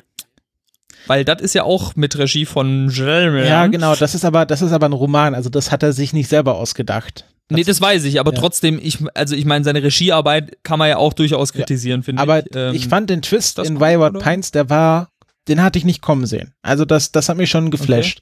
Das ist, das, aber, also kann man das gucken, oder ist das. Ja, das ist halt, ähm, da, es ist halt sehr komisch, weil Wayward Pines, ähm, also die Buchvorlage umfasst nur die, die erste Staffel. Und dann war das halt Ah, so erfolgreich, dass sie quasi eine zweite Staffel haben, wo keine der Protagonisten der ersten Staffel wieder dabei sind. Also die erste Staffel steht halt für sich und dann meint, ah, das müssen wir noch irgendwie eine zweite Staffel aus den Fingern saugen. Und dann wird das so eine Lord of the Flies Geschichte. Oh Äh, Gott, oh Gott. und äh, Aber man könnte ja theoretisch einfach nur die erste Staffel dann genau, schauen. also die erste Staffel ist schon, ist schon cool. Also ich finde auch Toby Jones ist ein äh, guter Schauspieler. Ähm, und ähm, ja, wenn man halt so auf, auf so, so, ich weiß nicht, es ist halt viel so, er ist in diesem Dorf und alles ist ein bisschen komisch, ist so ein bisschen Twin Peakig. Ähm, aber ja, halt, genau, deswegen ja. wollte ich es mal schauen, weil so hat also es ist, es ist jetzt nicht der große Wurf, also es ist jetzt nichts, wofür ich mir die Steelbox DVD-Box holen würde. Aber wenn man es mal, wenn man es mal auf dem Streaming-Service findet, kann man sich mal einen gemütlichen Nachmittag machen. Okay, ja, das ist gut zu wissen. Ja, ähm, ich, ich sehe gerade, ich bin gerade auf der IMDb-Seite von John Huston und es gibt, es wird einen Film mit John Huston in 2018 geben. The Other Side of the Wind. Ähm, ja, tatsächlich. Ist er als Schauspieler gelistet. Hoi. Der hat Wollen ja, wir mal zum Film zurückkommen oder haben Ja. wir da jetzt alles dazu gesagt? Also ich, ich weiß meine nicht, hab, Liste ist abgehakt. Ich habe zwar diesmal Nee. bloß eine mentale Liste, aber ist so ziemlich abgehakt. Also ich, ich hätte vielleicht noch, noch, man könnte noch so kurz äh, zwei Schnittgeschichten. Äh, einmal kurz die Frage, ich weiß nicht, was ich für eine Version habe, beziehungsweise was ihr gesehen habt, aber als der Brief von äh, Co Cody heißt er, ne? Ja, von, von dem vorgelesen wird, ne, hier von wegen Pfirsichplantage und blub, wartet bei euch auch, äh, wenn ihr es auf Deutsch geschaut habt, im O-Ton? ähm, ich habe es auf Englisch geschaut. Ah, okay, ja, ist blöd. Ich habe es bei Ähm, Amazon. Ja, ich habe auch auf Englisch geschaut. Okay, ja. ja, sehr gut. Also ich jetzt für die Vor- Vorbereitung äh, das erste Mal tatsächlich auf Deutsch. Ich habe den auch schon oft auf Englisch gesehen und da ist mir das aufgefallen. Alles schön synchronisiert, aber der Brief, als er vorgelesen werden sollte, war plötzlich dann äh, Switch aufs Englische. Ich habe dann auch mal gegoogelt. Ja, es gibt diese Fassung, äh, weil offensichtlich wurde äh, das im Original, äh, also nur in der deutschen Fassung rausgeschnitten. Weiß der Geier warum. Ähm, und ja, deswegen äh, wurde es dann halt nicht nachsynchronisiert und ist dann halt später, also viel, viel später natürlich eben einfach mit O-Ton reingeschnitten worden. Gibt aber auch keinen Untertitel zu oder so. Also es ist völlig absurd, ja. Das heißt, wenn du Ja. kein Englisch kannst, verstehst du nicht, was in diesem Brief drin ist. Und das ist ja schon eine äh, Dramatik auch so ein bisschen für der Typ ist tot und der hat den, ne, und also, Ja. ja. Ich bin ja ganz überrascht. Ähm, äh, wieder ein Schwenker zu Wonder Woman.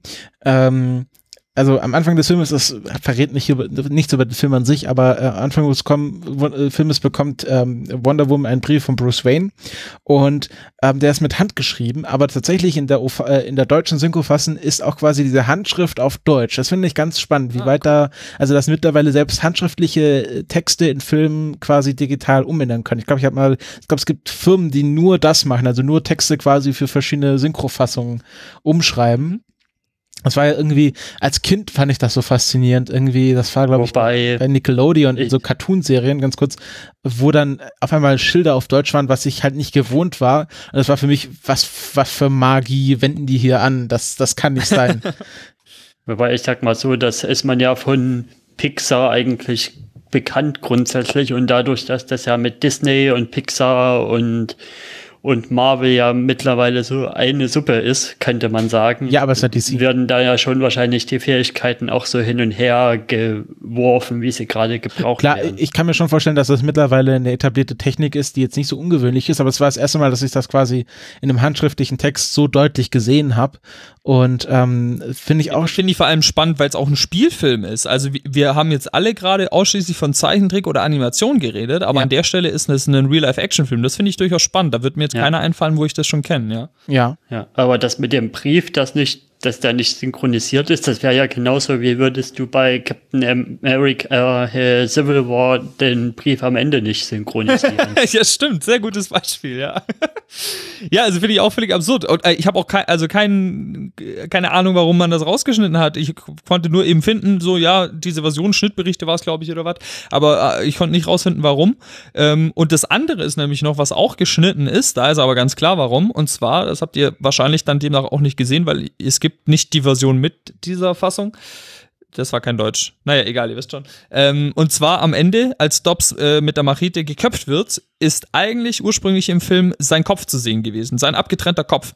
Aha. Und das hat die Zensur natürlich rausgeschnitten, weil viel zu brutal für die Zeit. Und fand Ja. ich aber spannend, ja, Ja. dass sie wirklich so eine brutale Sache da eigentlich mit reinnehmen wollten, hat aber die Zensur rausgeschnitten und es gibt, wie gesagt, keine Version mit diesem Teil, weil Ja. das wurde dann einfach auch zerstört und hat keiner mehr. und wahrscheinlich hätte das heute total dumm ausgesehen und überhaupt Wahrscheinlich, wahrscheinlich war es eine total Gruselig. schlechte Puppe. Ja, Ja. genau. ähm, äh, wo du gesagt hast, du hast auf Deutsch gesagt, äh, wie, wie ist denn eigentlich da dein, dein, dein Regiment? Also schaust du äh, viele Filme auf Deutsch oder wie, also ich bin ja mittlerweile so an Englisches gewohnt, dass ich kaum noch synchronisierte Sachen schauen kann.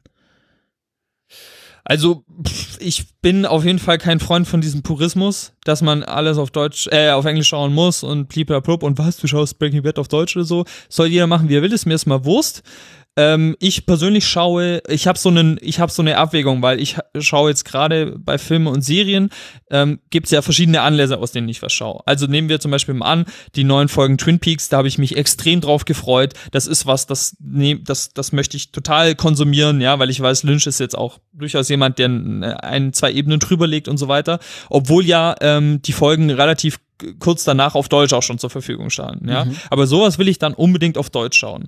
Jetzt habe ich aber beispielsweise gestern John Wick 2 gesehen, äh, auf Englisch schauen, Entschuldigung, hier Twin Peaks auf Englisch schauen, Ja. so sollte der Satz sein, ja. Jetzt habe ich aber gestern zum Beispiel John Wick 2 gesehen, den habe ich mir auf Deutsch angeguckt, weil das ist ein Actionfilm, das ist mir völlig wurscht, ob der synchronisiert ist oder nicht, weil da gibt's keine krasse, äh, äh, irgendwie, wo, wo das Acting äh, besser rüberkommt, weil er, weil er irgendwie im O-Ton Leute abknallt, ja, sondern Ja, ja. das ist halt einfach spaßig so. Also da kommt es bei mir einfach immer ein bisschen drauf an, was schaue ich für ein Werk gerade, wie sehr will ich das wirklich 100% konsumieren und äh, manchmal natürlich auch einfach, wie kaputt bin ich vielleicht vom Tag und habe einfach gerade keinen Bock mehr, mich auf Englisch zu konzentrieren oder irgend sowas. Aber generell, wenn es was ist, wo ich, äh, so wie es normalerweise ist, wo ich sage, hey, ich jetzt, will jetzt diesen Film schauen, ich bin ja jetzt gespannt und so, dann schaue ich ihn auf jeden Fall schon auf Englisch. Ähm, aber ich habe jetzt auch, also es gibt so Filme, die will ich zum Beispiel schon länger schauen und dann ist zum Beispiel mal ein Freund zu Besuch, der schaut Filme dann halt auf Deutsch und dann sage ich, nee, sorry, den Film gucken wir jetzt nicht, weil den will ich unbedingt auf Englisch sehen. So. Also die gibt schon, aber da, dann habe ich wiederum mit anderen Filmen gar kein Problem, wenn wir die dann auf Deutsch schauen. Ähm, bei Comedy ist es dann eher wieder so ein Punkt, wo ich dann vielleicht mal streite, weil halt ne, Humor funktioniert halt nicht übersetzt, das geht halt nicht und so. Ja, Ähm, aber ja, weil Geht's ja zum Beispiel so, dass ich aktuell so drauf bin. Also ich, wenn ich ins, also wenn es bei Netflix ist, dann gucke ich es mir so oder so in Englisch an und habe dann halt zur Not noch Untertitel an, also Englische auch. Oder aber wenn ich halt ins Kino gehe, dann wenn ich halt einfach bloß Spaß haben will oder zur Unterhaltung gehe, dann gehe ich meistens jetzt in die Synchro und ansonsten halt, wenn ich wirklich einen Film quasi als Werk betrachten will, dann gehe ich in die OV, wie zum Beispiel bei Moonlight oder sowas. Da gehe ich dann auch wirklich Ja. in die OV ins. Programmkino. Ja, also bei mir ist es halt so, ich glaube, ich habe mir das so ein bisschen, also ich merke halt immer sofort, wenn das synchronisiert ist. Und das, das stört mich liegt dann. meistens daran, dass es eine andere Sprache ist. Ja, das auch, aber es ist, also es klingt halt schon anders, weil es halt drüber Ja, gelegt ist und nicht, also viele Filme haben ja dann quasi, nehmen das ja auch on-set auf, ähm, und äh, dann ist nochmal die Umgebungsgeräusche anders und solche Sachen. Und ähm, ich habe halt so viel auf Englisch geschaut mittlerweile, dass ich auch kaum noch merke, ob, also ich, ich muss mal überlegen, ob ich Sachen auf Deutsch oder auf Englisch gesehen habe, weil ich, also ich registriere nicht mehr, dass ich das auch in einer anderen Sprache gehört habe. Ja, ähm, es, ja, gibt, ja. es gibt so mir geht es auch mittlerweile so, dass mir erst gar nicht auffällt, wenn was plötzlich deutsch ist, wie zum Beispiel bei Anfang von der Fargo-Staffel, ist mir erst nach der halben Szene aufgefallen, hm, das ist doch Deutsch, was die da das, reden. Das kenne ich auch, genau das, ja. ja. Außer natürlich ist es so schlänglisches, so eng schlechtes Engl ja, ja. Englisch-Deutsch, dann fällt es natürlich auf. Das ist, das finde ich ganz, ähm, ich weiß nicht, kennt ihr The Strain, diese Serie, wo ja, ja. Also ich, äh, Del Toro ja das Drehbuch geschrieben hat, ähm, und da ähm, haben sie, also ich finde es ja ganz schlimm, wenn die so ganz schlechtes Deutsch reden, aber da haben sie ja tatsächlich ähm, für die für die Nazi-Vampire tatsächlich auch deutsche Schauspieler genommen, ähm, mhm. die dann auch sehr gutes Deutsch reden und das ist ja dann ähm, ja, das ist ja dann bei Tarantino, bei Inglourious Bastards ja dann nochmal dieses ja, ja. äh, Frankfurt-Akzent, also nochmal die, diese Feinheit mit den Akzenten, das ist ja dann die höchste Kunstform für amerikanische Filme, dann nochmal deutsche äh, Dialekte reinzubringen. Ähm, und ich war, ich hatte auch, ich, äh, ich, ich bin mittlerweile so ein bisschen von meinem, ähm, von meiner Sturm- und Drangphase, was das Kino angeht, wieder runter. Ähm, weil ich so eine Phase hatte, wo ich gesagt habe, irgendwie, ähm, die Leute nerven mich und äh, mich nervt alles am Kino. Ähm, und mittlerweile schaue ich mir auch Filme wieder in Synchro an, also gerade aus also einfach aus der Verlegenheit raus, dass sie halt hier in Tübingen nicht äh, sofort auch in OV anlaufen, also zum Beispiel bei jetzt bei Wonder Woman. Und ähm, dass ich sage, ich will den Film jetzt sofort sehen und dann gehe ich halt in die Synchro und meistens ist das ja dann auch okay, aber jetzt und das ist mein, verspreche mein letzter Exkurs zu Wonder Woman, ähm, weil was mich dann ganz, was mir, wo es mir dann ganz stark aufgefallen ist in der deutschen Synchro, ich wusste, dass in diesem Team von Wonder Woman ein Schotte mitspielt. Und ich habe mich halt ganz lange gefragt, ja, wo ist denn jetzt dieser Schotte? Also taucht der noch auf? Und ähm, erst als der dann äh, quasi im Schottenrock aufge äh, aufgetreten ist, war aufgefallen, dass das der Schotte ist, weil der halt in der deutschen Synchro nicht schottisch, mit schottischem äh, Dialekt gesprochen hat. Und ähm, das ist dann sowas, wo ich dann, also wo man dann ganz stark in der OV merkt, okay, wo man halt sofort, wenn der den Mund aufmacht, merkt, okay, das ist jetzt die dieser schottische äh, Charakter, diese Truppe. Und ähm, das ist dann, wo ich dann auch noch mal, also keine Ahnung, jetzt ganz aktuell bei der neuen DuckTales-Serie, wo ja ähm, ähm, hier der Doktor, wie heißt er? Ah, Namen. Scrooge McDuck. Ja, aber wie heißt der Schauspieler? David Tennant. David Tennant. Der legt ja so ein starkes Schattisch in diesem, in diesem, in dieser Serie an den Tag, also jetzt auch in den ersten Trailern, dass ich ja wirklich tatsächlich Probleme hat, den jetzt zu verstehen. Also ich ja. verstehe viel ja. Englisch, aber krass. Diese, diesen, diesen starken schottischen Akzent von Scrooge McDuck, wo ich glaube, dass das noch nie, also klar, Scrooge McDuck ist Schotte, das weiß man ja als äh, erfahrener Donaldist, ähm, aber dass, dass das so stark auch, auch in der Serie diesen schottischen äh, Dialekt hat, das habe ich noch nie gehört. Und das finde ich äh, ganz interessant, weil ähm, David Tennant äh, doch, also gerade beim bei, bei Doctor Who sehr mit seinem Schottisch zurückgehalten hat. Und da habe ich noch. Ernst, hast du, hast du Wire mal gesehen im O-Ton? Nee, ich habe ja noch nie gesehen. Ja, ja, hast du nichts verpasst, das ist eine stinklangweilige Serie, aber da kannst du mal versuchen, das im O-Ton zu schauen. Äh, da stirbt ja. einfach. Keine Chance. Ja, ich glaube, ich hab, musste auch bei Moonlight, äh, habe ich entweder Synchro gesehen oder die Untertitel, ich weiß nicht mehr ganz genau, aber da habe ich auch Probleme gehabt, die da, damit zu kommen. Ja, wobei das da viel ausmacht, das Original zu schauen, weil das ist so melodisch, die Sprache. Das stimmt, und, ja. Und naja, also Vielleicht um das Synchro-Thema abzuschließen, ich finde halt auch, es liegt viel an der Qualität dran, wie das gemacht ist. Also ich habe einfach das Gefühl, da wird aktuell nicht mehr so viel Wert aufs Detail gelegt. Also da gibt's ältere Filme, wo man problemlos die Synchro gucken kann, wo es heute eher zum Teil ein Krampf ist, leider. Richtig, auf jeden Fall. Ähm, das Problem liegt natürlich äh, nicht nur in der Quantität der Filme, sondern auch in der Zeitaktualität. Inzwischen kommen ja deutsche Filme äh, startgleich mit den US-Releases raus. Und ähm, ich weiß von ein paar äh, Leuten, die sind Synchronsprecher und ähm, das ist ja inzwischen so, dass du nicht nur, weil der Film ja selber noch in der Produktion ist, während du schon anfängst, den auf Deutsch zu synchronisieren, äh, sondern einfach aus, auch aus der panischen Angst heraus von den Studios, dass irgendetwas geleakt wird, dass du die Szene nicht mehr siehst. Du machst Synchronsprecharbeit und das Einzige, was du siehst, sind die Lippen oder der Kopf des äh, Schauspielers und alles andere ist ausgeblurrt. Das heißt, du hast keine Chance, du kriegst keinen Kontext, die Szenen werden völlig random durcheinander gewürfelt. In der Reihenfolge, in der sie halt abgedreht werden, bekommst du dieses Material zugespielt, du hast deinen Text und darauf sollst du jetzt Voice acten. Das kann nicht funktionieren, ja. Also, ähm, das ist, die, die, die Leute, also die, die Synchronsprecher leiden, leiden extremst darunter. Ähm, das ist für die ein, ein purer Horror. Selbst wenn sie wollten, sie könnten sich gar nicht drauf einlassen, äh, sei es wegen der Zeit, sei es wegen dieses absurden, wir blurren alles aus, bis auf den Schauspieler. Und dann kriegst du das nicht mehr in der richtigen Reihenfolge. Du weißt manchmal überhaupt gar nicht, was da, was da gerade kontextuell passiert. Du hast eine Szene, du kriegst halt irgendwie mit, okay, da wird gerade eine Beziehung beendet, aber du weißt nicht, äh, ist diese Beziehung fünf Tage alt, ist die 15 Jahre alt, waren die verheiratet? Du hast, kriegst null Kontext.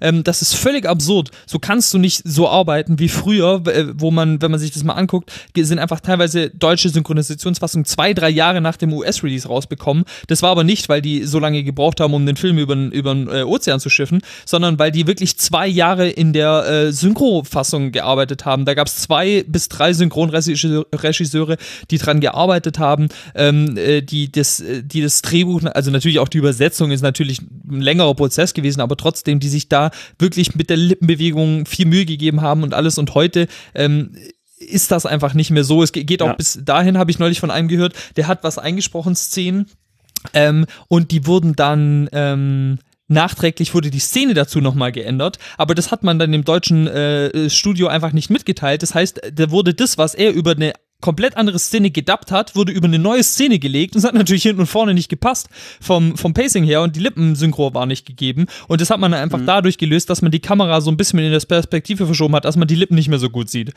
Äh, also das ist völlig, völlig absurd einfach. Da fällt mir gerade auf, also Pixar ist ja eine von den wenigen Filmfirmen, wo das noch echt gut ist mit der Synchro, aber bei Pixar bin ich ja auch immer mit am Schimpfen dran, dass, dass die Filme bei uns ein Dreivierteljahr erst später aufschlagen. Ist das da vielleicht auch quasi daran geschuldet, dass die sich die Mühe geben, dass das in der Synchro so gut wird? Auf jeden Fall, ja. Also es ist auch so, dass ähm, Pixar arbeitet nur mit einem einzigen Synchronstudio in Deutschland zusammen. Das ist immer dasselbe. Und die haben eine, soweit ich das weiß, das auch nur aus Erzählung, aber die haben eine sehr gute äh, Verbindung zueinander sozusagen. Also die haben da auch die Möglichkeit vom Synchronstudio sich mit den ähm, Original-Drehbuchautoren äh, in Kontakt zu setzen und die zu fragen, hey, wie war das gemeint? Was wolltest du darüber bringen und so.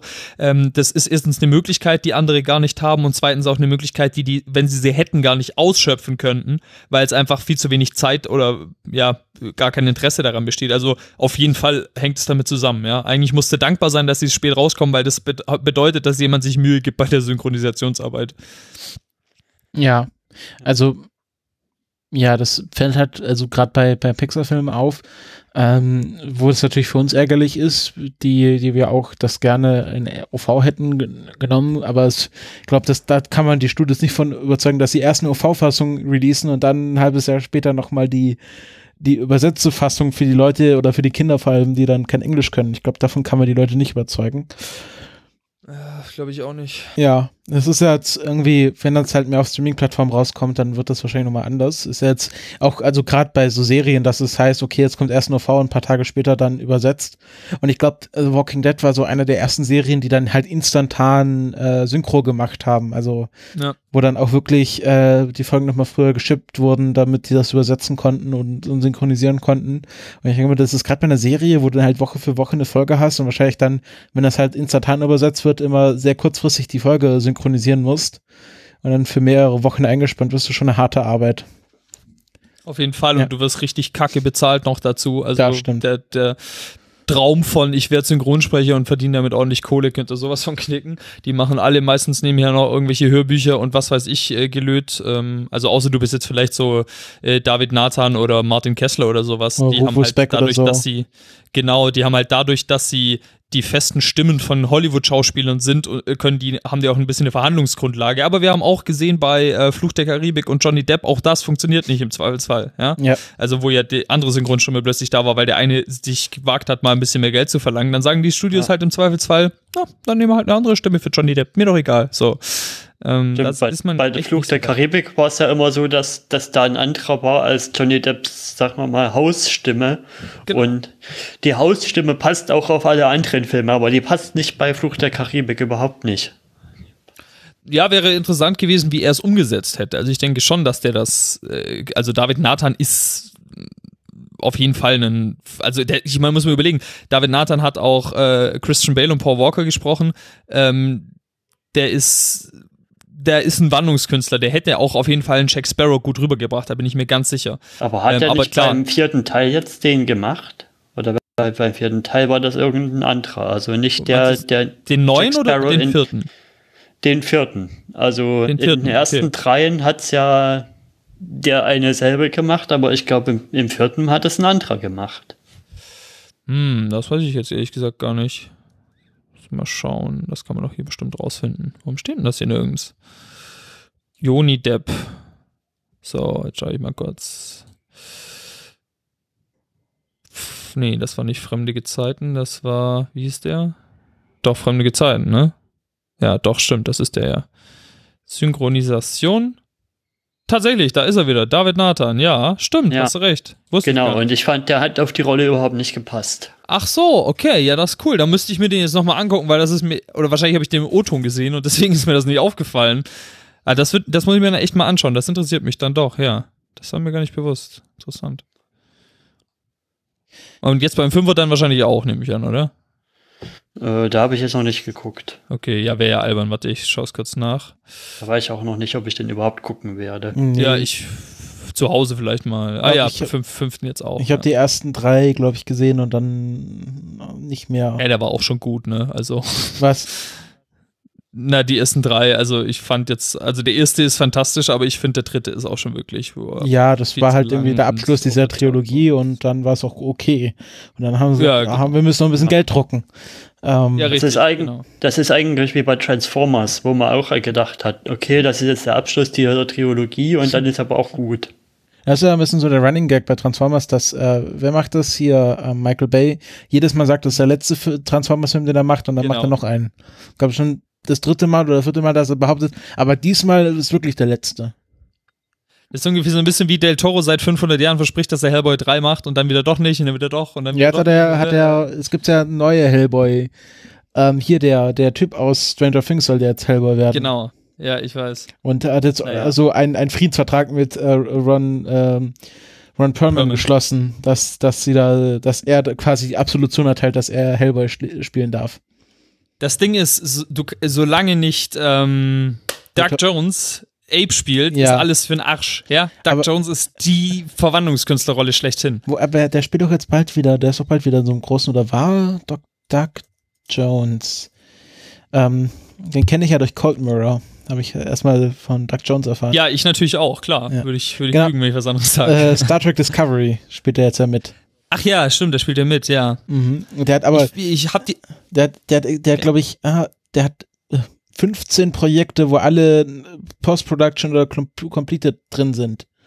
Also der hat extrem krass. viel, also irgendwie hier, also Star Trek ist gerade das neueste, dann The Fifth Passen Passenger, The Danger Element, The Shape of Water, Nosferatu, ähm, The Circuit, also ich muss anschauen, diese Wikipedia-Page, das ist irgendwie ein einziges Announced, Pre, Post oder Completed.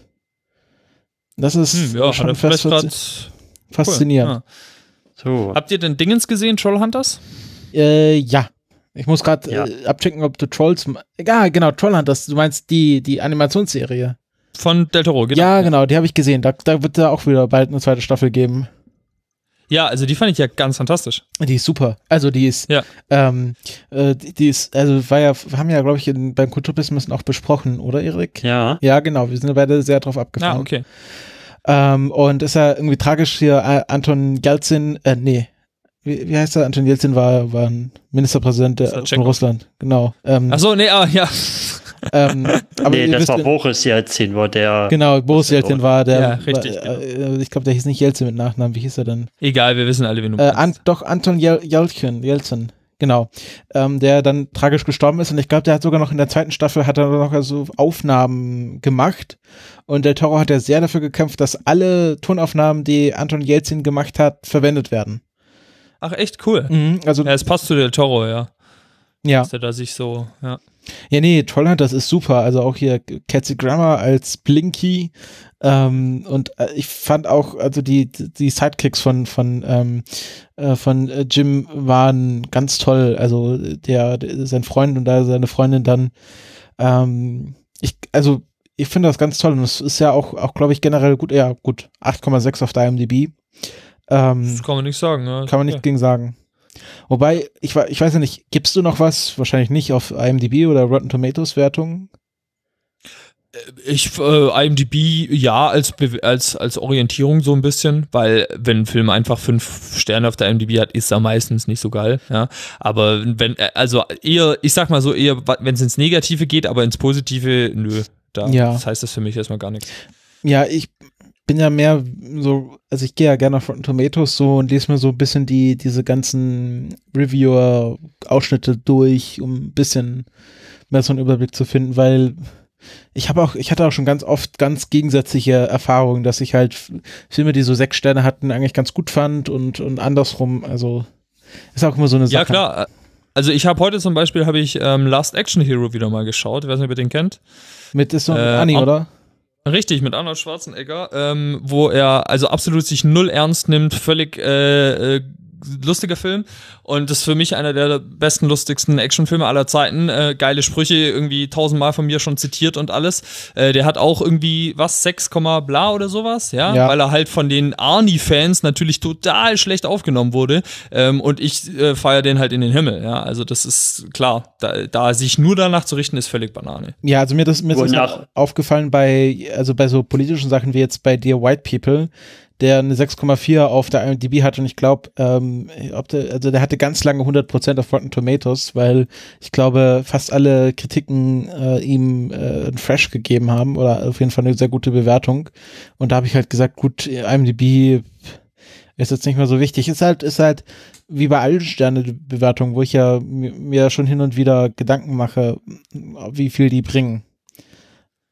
Wonach ich ja immer guck, ist eher bei Letterboxd halt dann, weil da hast du ja dann diesen, diesen Graph, wo du unten die Sterne von ein bis fünf hast. Die sind ja so in Halbschritten und dann nach oben die Balken, wie viele Stimmen da immer gegeben wurden, weil dann kann man auch gucken, quasi sehen, wie breit ist da die Verteilung um den Mittelwert, wo dann der höchste Score ist. Also ist das eher so, fällt es schnell ab oder ist das über den gesamten Bereich so verteilt oder ja, genau, Ja. da sieht man eher so, wie da die Verteilung liegt. Das finde ich da schöner.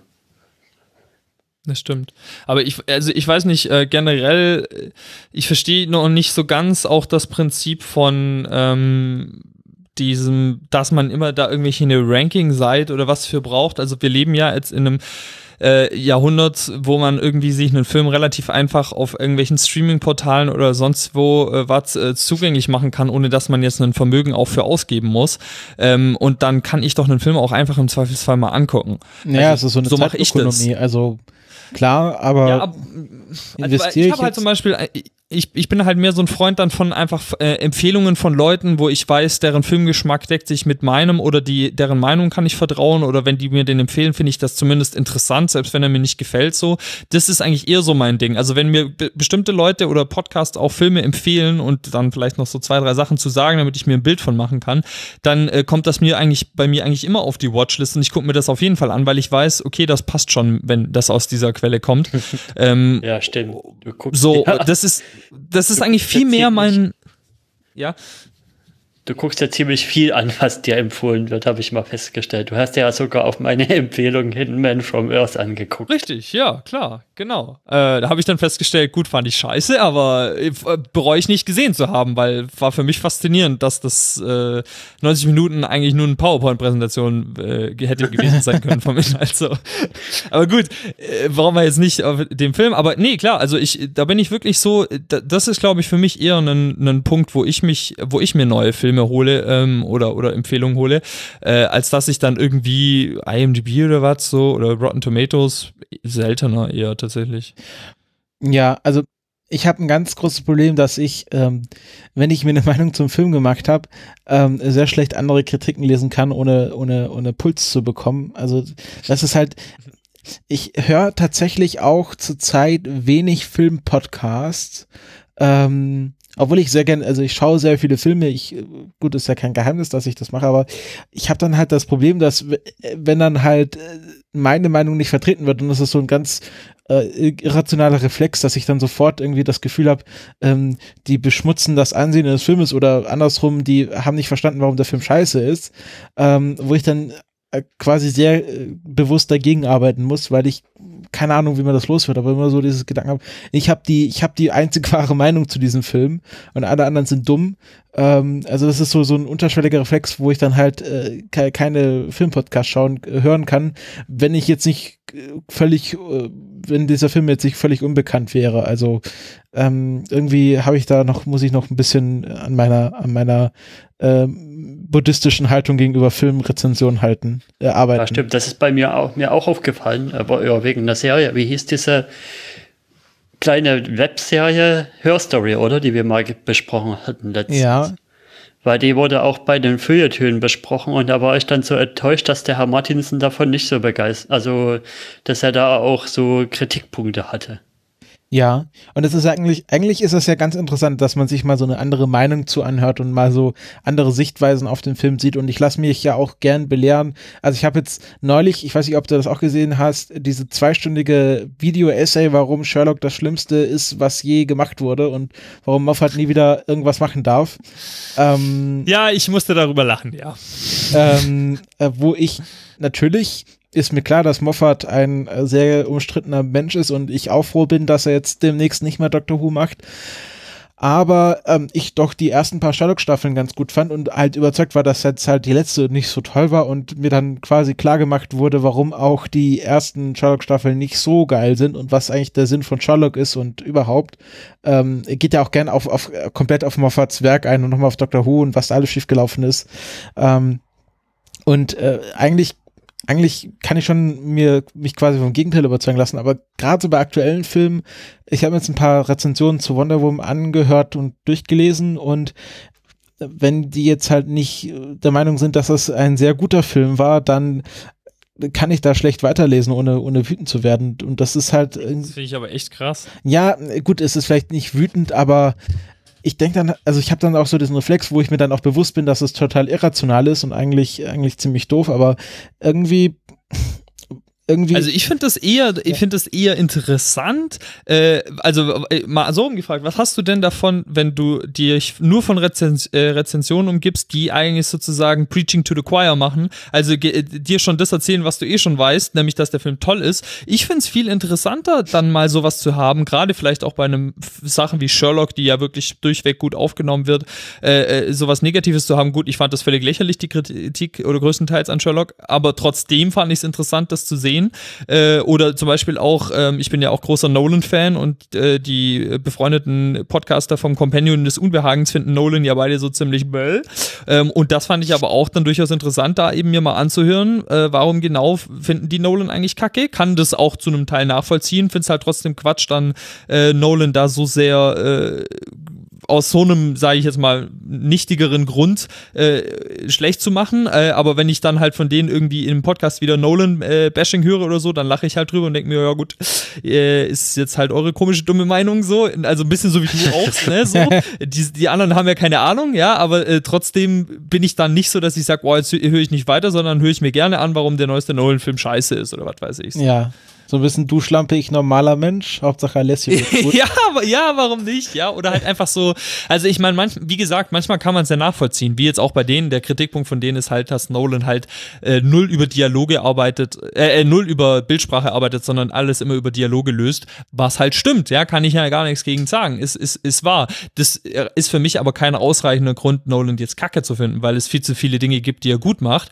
Trotzdem kann ich es aber nachvollziehen, kann den Punkt verstehen so, äh, schwierig schwierig wird's ja dann, wenn es wirklich ein Punkt ist, wo du sagst, kann ich überhaupt nicht nachvollziehen. Also wenn jetzt jemand sagen würde, Schatz der Sierra Madre, der Film, der hat ja gar nichts äh, Gutes, das ist ja nur Scheiße so, dann würde ich ja sagen, ja, okay, Moment mal, wo, wo, was ist jetzt hier eigentlich los? Ja, weil dann kann ich es nicht mehr nachvollziehen. Äh, aber solange ich jetzt, wenn jetzt jemand sagt, Schatz der Sierra Madre, naja, habe ich schon so ein paar Kritikpunkte, ist irgendwie zu lang und die Kamera und so, dann kann ich sagen, ja gut, das kann ich alles verstehen. So, darauf Ja. kommt es immer ein bisschen an, finde ich. Ja, also wie gesagt, das kam vielleicht ein bisschen härter rüber, als, als das eigentlich ist, aber es ist, fällt mir halt immer wieder auf und es ist mir jetzt gerade bei Wonder Woman an, aufgefallen, weil ich von dem Film sehr begeistert war. Ich, ich mache wahrscheinlich auch viele Lü Leute damit sehr wütend, dass ich sage, dass ich Jesse Eisenberg in Batman wie Superman sehr toll fand.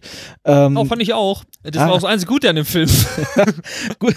Und, ähm, und äh, weil ich halt so, so ganz comichafte Bösewichte sehr lustig und unter, unterhaltsam finde. Ähm, und ich, ähm, ja, also ich, ich weiß auch nicht, woran das liegt. Eigentlich bin ich ja nicht so jemand, der dann so gleich auf Leute rumhatet. Ich mach, also ich, ich schreibe dann auch nicht in die Kommentare, ihr seid dumm oder so, sondern ich, ich ist mir schon bewusst, dass das, dass das Problem bei mir liegt.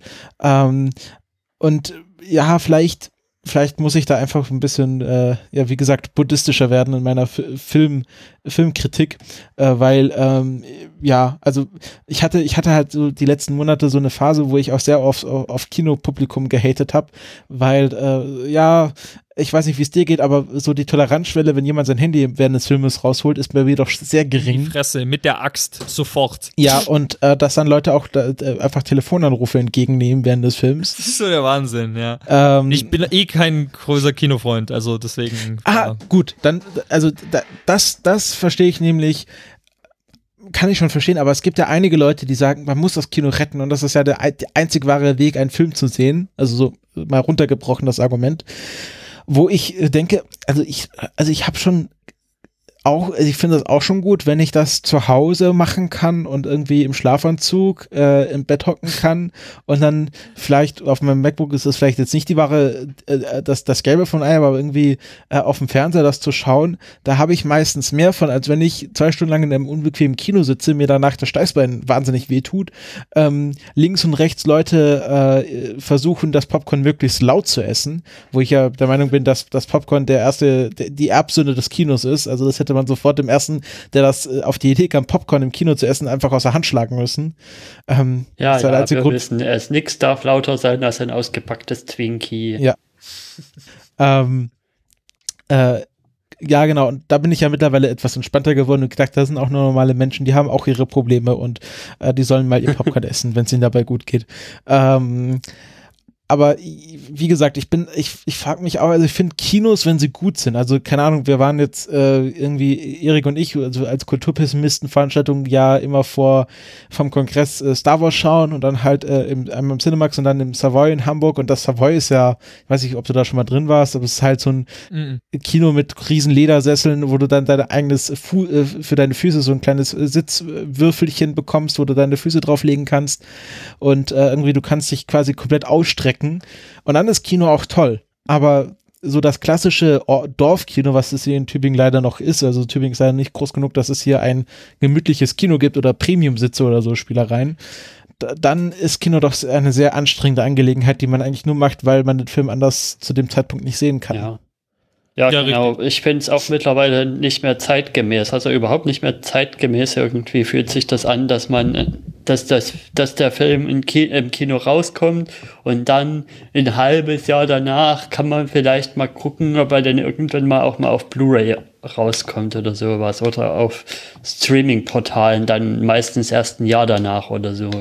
Das finde ich einfach wirklich nicht mehr zeitgemäß. Also das sollte eigentlich relativ nach Release eigentlich schon online sein und die Leute, die sich dann trotzdem noch im Kino angucken wollen, die gehen ja dann auch für das Event ins Kino und nicht halt nicht mehr für den Film nur, sondern halt, da würde sich halt mehr die Spreu vom Weizen trennen. Und auch so ein bisschen aus so einer marktliberalen Sicht, dann, dann müssten sich halt die Kinos auch mal wieder ein bisschen mehr einfallen lassen für 13 Euro Kinoticket als das, was man aktuell so zum Teil geboten kriegt. Ja, also ich finde auch so, wenn es äh, hier gerade in Tübingen irgendwie Retro-Cinema und dann wird noch mal irgendwie äh, Dracula gezeigt oder oder ähm, äh, Psycho und dann gibt's noch irgendwie Diskussionsrunde oder so. Das ist ja ganz charmant, dass man hier noch mal so als Event in der Gruppe einen Film schaut. Ähm, aber das wird ja auch schon mehr. Also ich habe es irgendwie gerade gesehen, hier ein neuer Film mit Michael Sarah äh, kommt jetzt auch in ausgewählten Kinos und dann halt auch gleichzeitig auf iTunes und, äh, und äh, anderen Streaming-Portalen. Ähm, aber es gibt auch, ich weiß nicht, ob du das mitbekommen hast, aber, also, Sebi, du wahrscheinlich schon, ähm, diese, dieser große Krieg, der ja auch jetzt in Cannes ausgebrochen ist, wo die Frage ist, ja, darf Netflix überhaupt mitmachen, will die das nicht im Kino zeigen? Und ja. äh, wo dann einfach irgendwie Netflix bewusst von Cannes ausgeschlossen wird, weil sie es halt nicht im Kino zeigen, weil die klassischen Filme da nicht wollen, dass Netflix da auf einmal Preise gewinnen kann. Also da gibt es ja schon jetzt, das wird ja jetzt gerade verhandelt. Die, also ich denke, dass das jetzt die nächsten Jahre dann auch, vor, also entweder sie gewinnen oder sie verlieren, aber irgendwas wird dann passieren, da wird es mal einen Knall geben. Vor allen Dingen dieses ganze Kann- und Filmpreise-Ding ist ja auch nochmal so ein anderes Fass, was man da noch aufmachen ja, könnte, von wegen, da, wär, da werden dann ja eh Filme bloß in ausgewählten Kinos zwei, dreimal gezeigt davor, damit man jetzt den Stempel hat, okay, wurde im Kino gezeigt, dann können wir jetzt den Preis dafür geben, damit die danach sagen können, wir haben den Preis und jetzt können wir hier ordentlich die Leute und Kohle abkassieren. Ja, äh, aber dann können wir generell auch mal drüber reden, ob überhaupt diese ganzen Preise, ob man da irgendwas drauf geben kann. Also mit den Oscars will ich gar nicht anfangen, was da schon alles Oscars gewonnen hat und was da wieder jedes Jahr Mary Streep in, überhaupt in einem Film mitspielen muss, damit sie wieder nominiert werden kann, dann ja, kann die jetzt kotzen kriegen. Also Foster Wallace, Wallace Jenkins, da, da haben sich ja alle gefragt, warum der für einen Oscar nominiert oder warum sie dafür für einen Oscar nominiert war. Ja, weil es Meryl Streep ist, es ja. ist einfach unerklärlich, ja. Es ist, äh, also, so, das, das ist, denke ich, äh, absolut richtig, ja. Also, das geht mir auch auf den Zeiger. Ähm, ich habe mal versucht, für die Oscars als Vorbereitung mir die ganzen äh, Kurzfilme anzugucken, die dafür nominiert sind. No way. Es geht nicht du kommst nicht dran. Ich, ich, hätte, ich hätte Geld für bezahlt, also wäre gar nicht der Punkt. Ich konnte einen Film konnte ich kaufen. Da hat der Kurzfilm, hat glaube 12,99 gekostet. Das ist richtig viel Geld für einen Kurzfilm. Das ja. ist eigentlich echt nicht okay. Ähm, und bei allen anderen, ich habe es über die legalen, ich habe es über die illegalen Wege geschafft. Ich habe es bei äh, irgendwo dann habe ich einen Dingens gefunden. Da waren die animierten Kurzfilme, hat einer einen Torrent geschnürt. Äh, da waren die alle drin, war wahrscheinlich auch ein, ein Filmfan und so. Äh, der eine davon war nur schlecht von der Leinwand abgefilmt. Also es ist absolut unfassbar.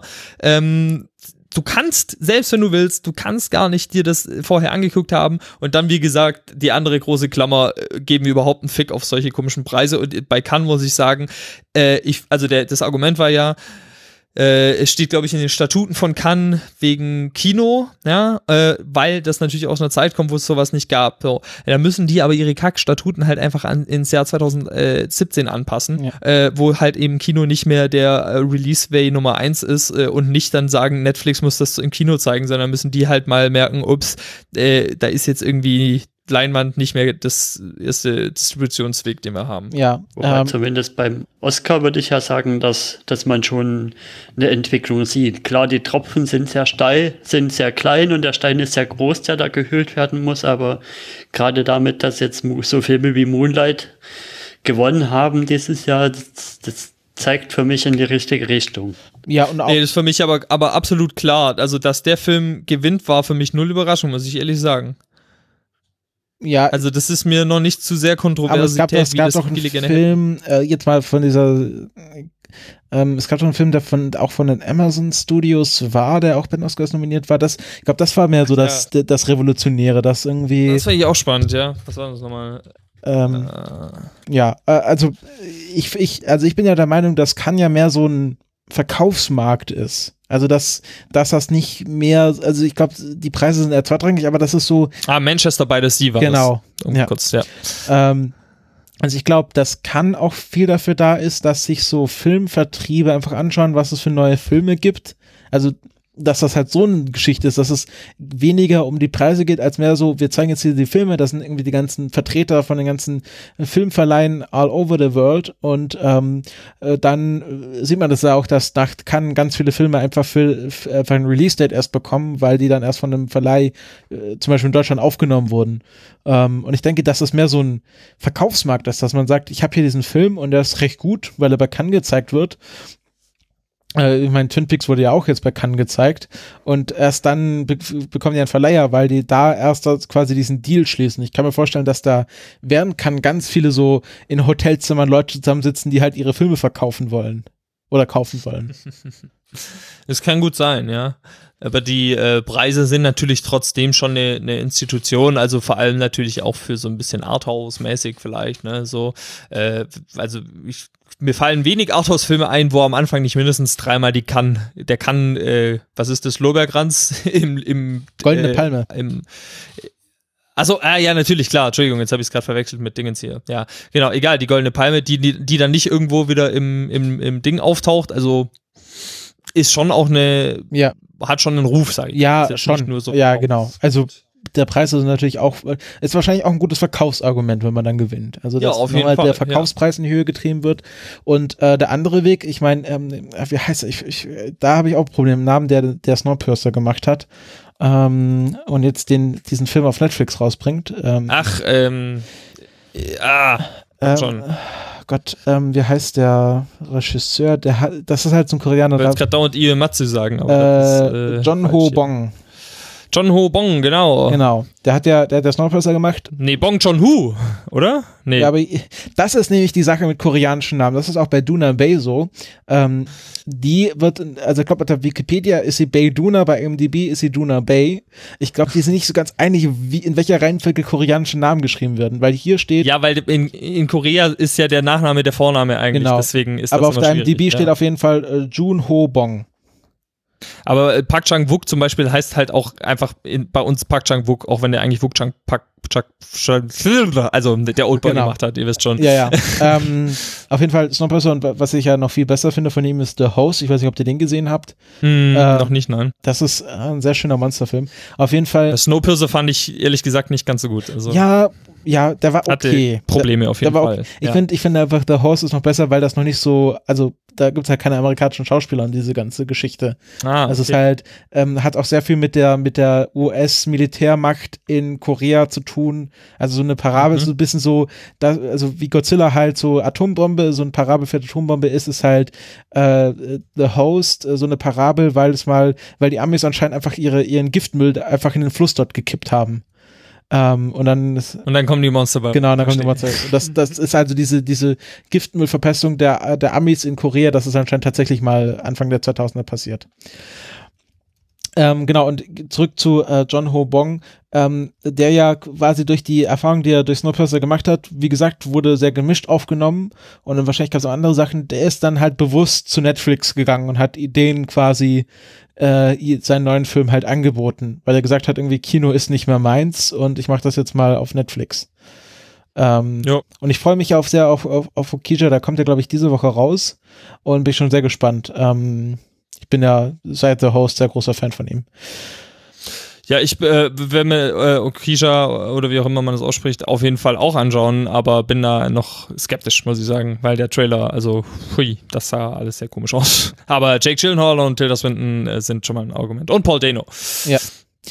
Ähm, gut, jetzt sind wir sehr lange, sehr, haben wir sehr lange, sehr wenig über Sierra Madre geredet, aber Ach, ist doch mir hat, Wurst. das, mir hat das sehr viel Spaß gemacht, äh, weil, äh, also Sebi ist ja, also du bist ja ein, ein großer Filmkenner und äh, auch, auch, auch abseits vom, vom Mainstream-Film. Du postest ja immer nicht nur von, äh, von Tarantino, auch generell so diese 100 besten oder 10 besten Filme von, äh, Mhm. was weiß ich und ähm, Genau. Das ist, also da, da war, war auch sehr angenehm, mit dir mal generell über Kino zu diskutieren. Ähm, Ja, sehr gerne. also ich finde es nochmal interessant, weil, also bei dieser, gerade bei dieser soll das Kino erhalten werden, da ist ja zum Beispiel hier die Kollegen von Second Unit, äh, der, der Christian Steiner, der ist ja sehr großer Verfechter des Kinos, macht jetzt auch mittlerweile so Filmfeste, organisiert er ja mit. Ähm, ich glaube, den müssen wir mal auch einladen, um quasi diese Diskussion von der anderen Seite weiterzuführen. Ähm, gut. Dann äh, bedanken wir uns, Sebi, dass du da warst. Jetzt kündigen wir noch Ja. den nächsten Film an. Erik- Warte, man könnte noch kurz sagen, man kann dich ja sicherlich auch in einem anderen Kinofilm-Podcast hören oder so. Man kann mich in generellen Podcast auf jeden Fall hören, ja. Ähm, aber ähm, was man, was man äh, im Kino Richtung auf jeden Fall, ich weiß nicht, wann kommt das hier raus ungefähr? Ich sag, ich sag jetzt mal im, im Laufe dieser Woche, ohne mich darauf festzulegen. Aber Gut, dann sage ich mal, wahrscheinlich zu dem Zeitpunkt noch nicht veröffentlicht wird, aber dann in Gänze kommen, die neue Folge von äh, meinem äh, Podcast, der sich mit den Berufen am Filmset befasst, den Oh ich ja. zusammen mit dem Kumpel Andreas mache. Credits Podcast, credits-podcast.de. Ähm, da haben wir drei Folgen und die aktuellste Folge beschäftigt sich mit dem äh, Ton am Filmset. Wie wird der Ton aufgenommen? Wie wird der gemischt? Welcher äh, Prozess wird wann benutzt, um Ton einzufügen? Wo kommt der her? Also diese ganzen Sachen haben wir beredet mit äh, Florian Oswald, der arbeitet unter anderem zusammen mit Tommy Krabweis, der Bernd das Brot und Mara und die Feuerbringer und sowas gemacht hat. Und äh, genau, drei Folgen gibt's eh schon über ähm, Beleuchtung und Sicherheit am Filmset, über Kameramann, über ähm, ähm, äh, Motion FX und solche Sachen. Könnt ihr da vielleicht mal reinhören, da gibt's so ein bisschen Technik-Talk und wie das Ganze so abläuft, aber eben auch für Leute, die jetzt wirklich kein Wissen haben. Also es ist jetzt nicht für nur für die krassen Film-Nerds, sondern da kann man einfach auch mal reinhören, wenn man sich mal ein bisschen dafür interessiert, wie sowas eigentlich abläuft. Und da macht er sicherlich auch noch mal was Spezielleres zum Thema Synchronisation. Richtig, haben wir gerade jetzt, wir wollen jetzt gerade so ein bisschen in der Audio-Richtung bleiben. Synchronisation haben wir gerade schon was im Gespräch. Ähm, da kriegen wir vielleicht sogar ein ganz bekanntes, bekannte Stimme. Ähm, und auf jeden Fall, was auch noch äh, demnächst kommen wird, ist äh, Foley Artist. Da freue ich mich schon drauf. Da wollen wir in, in ein Studio von einem Foley Artist gehen und live vor Ort also praktisch uns das Foley zeigen. Foley im Sinne von äh, Laub? Äh, also der, der die Geräusche macht. Ah, Foley, okay, gut. Die Geräuschemacher ist der, ist der deutsche ah, okay. Dings dazu. Der ja. Geräuschemacher. Ähm, ja, nee, äh, ihr habt da irgendwie letzte Folge 21. August 2016, also äh, wir hatten eine kleine künstlerische Pause, ja. ja. War einfach aus Gründen, ihr kennt das, ne? Nee, das äh, ist, aber, ja. das ist tatsächlich, tatsächlich äh, sehr interessant. Du machst ja auch, ähm, weiß nicht, machst, du machst ja immer noch 30 Minutes äh, Left, was ja das wahnsinnigste Podcast-Projekt aller Zeiten 30 ist. Minutes Left? Nee, Moment mal, das ist der äh, falsche 30 Podcast. Minutes. Talk 30 to me. Ja, genau. Ja, das war der, immer für 30 auf jeden Fall. Ja, Talk 30 to me gibt's immer noch. Ja, wir machen gerade einen Monat Pause, aber es gibt's noch. Ja, willst du mal erklären, ja. was das ist? Also das ist, ähm, äh, vielleicht muss man, ich weiß gar nicht, ob du den Wandel mitbekommen hast. Also ursprünglich war das ein Podcast, der jeden Morgen um 6 Uhr erschienen ist. Es war eine Daily Show, wie man es kennt, da mit 30 Minuten, daher der Name ähm, Unsinn geredet. So, wir reden beide gern Unsinn, deswegen haben wir das dann da gemacht. Und Unsinn? Ach was, die Diskussion, ob Dusche in der Badewanne oder nicht, das war doch weltsubstanzielles, philosophisches Inhalt. Das stimmt, Erik, das möchte ich, äh, weiß ich zu schätzen, dass du unsere tiefen Diskussionen hier auch, ja. Nee, also wir reden durchaus auch mal über, wir haben jetzt neulich haben wir sogar irgendwie diskutiert, über was haben wir diskutiert? Keine Ahnung, irgendeine, also wir reden auch manchmal über ernste Themen, aber primär verstehen wir uns schon als Comedy-Podcast. Ähm, und nach einem Jahr oder sogar mehr als einem Jahr haben wir das einfach nicht mehr ausgehalten, jeden Tag unsere Scheißstimmen zu hören und wollten uns erschießen. Und deswegen kommen wir jetzt nur noch zweimal in der Woche, und zwar immer montags und freitags gibt es sozusagen eine Wochenfolge und eine Wochenendfolge, die sich eigentlich inhaltlich nicht aber wirklich unterscheiden. Aber Nee, die äh, Wochenendfolge kommt um 16 Uhr. Die soll so ein bisschen sein für man kommt von der Arbeit und hört die dann und die Montagfolge kommt nach wie vor um 6 Uhr morgens, ja. Mhm. Wir zeichnen sie aber am Sonntag vorher auf, nicht am Montagmorgen. Ah, das, ah, okay. Äh, ja, das ist, äh, das okay. aber das fand ich, äh, so, ich, so solche, solche ex experimentellen Podcasts sind ja immer sehr interessant. Und du hast ja noch einen weiteren Podcast, äh, die Goldene Zehn. Die goldene. genau. Zehn. Ja, da gibt es so Top 10 Rankings, ne? Goldene 10, daher der Name, über alles Mögliche. Aktuell ja. haben wir äh, eine relativ lange und auch ernste Folge gehabt über äh, Rechtsverstöße, die jeder schon mal begangen hat. Die mochte ich eigentlich sehr. Ähm, aber wir haben dann auch sowas wie äh, Filmzitate, Eissorten, äh, Süßigkeiten, äh, pff, äh, Flug, Flugkörper, nee, Fluggeräte, also ganz vieles Verschiedenes. Äh, interessiert einen vielleicht mal mehr oder weniger, aber es ist halt auch mhm. Entertainment, ne, weil Top Ten, da kann man jetzt, also ist halt subjektiv und meistens nicht ganz so ernst zu nehmen. Äh, genau, das mache ich mit dem Henry vom Schmalzstuhlministerium und dem Kai vom Hobbykoch-Podcast und äh, der Trick 17 und so, den kennt man bestimmt auch.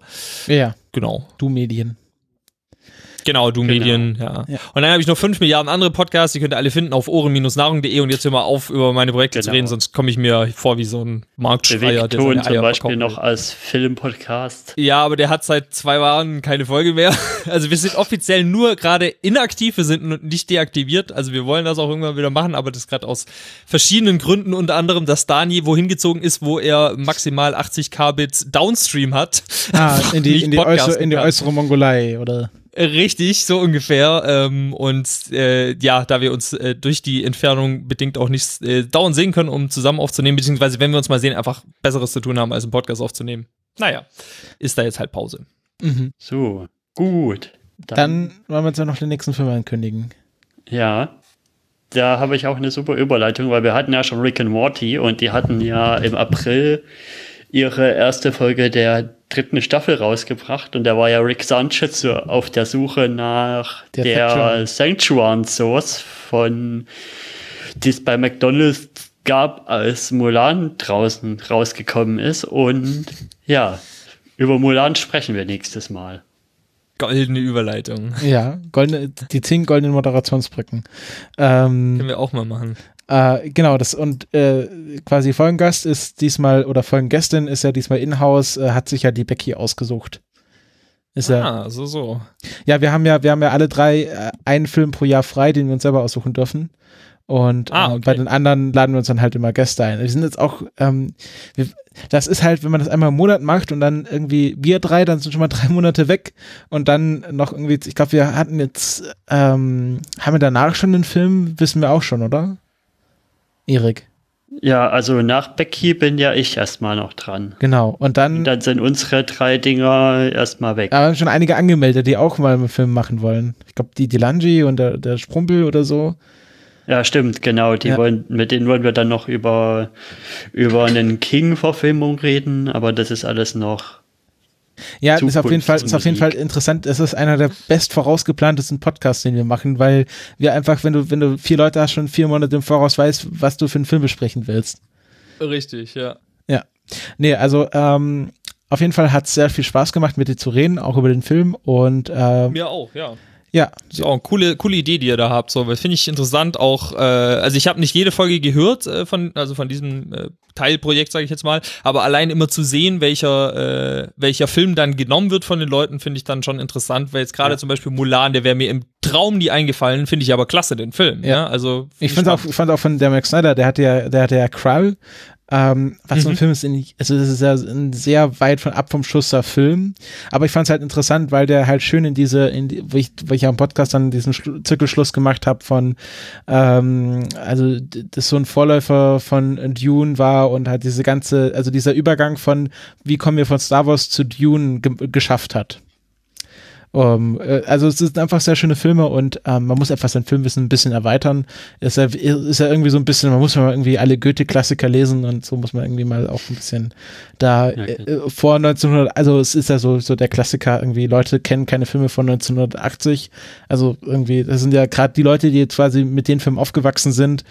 Mh, ist ja irgendwie Ghostbusters und, äh, und, und Back to the Future und solche Sachen und äh, aber gibt auch davor Filme, die sehr gut sind und auch noch sehr gut funktionieren, wie du gesagt hast. Falls ihr euch fragt, im, in, in dem Podcast-Feed sind ja bloß Folgen, ich sag mal, ab, ich glaube, die sechs ist die erste, wo wir Ja. es eigenständig gemacht haben.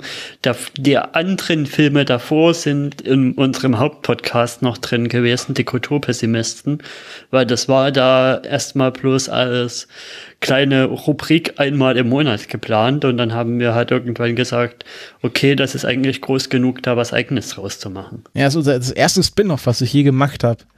Ähm, ja. Ja. Spin-off, sehr schön. Ja, stimmt, ja, das ist, ähm, das ist wie bei Joko und Klaas. Da war das ja auch immer alles erst eine Rubrik bei Halligalli und dann haben sie. Und dann war es eine eigene Serie, ja, Genau. stimmt schon. Ja. Habt ihr es gehört, dass jetzt Stefan Raab äh, eine neue Sache für ProSieben entwickelt? Ja, ja. Was war das nochmal? Ne, ah, es war irgendwie wir- weird, was es war. Also ich habe es gelesen, aber Du warst doch auch dabei beim Raabschied, oder? Als wir vom, ja, vom auch, Jahr da haben René und ich uns kennengelernt.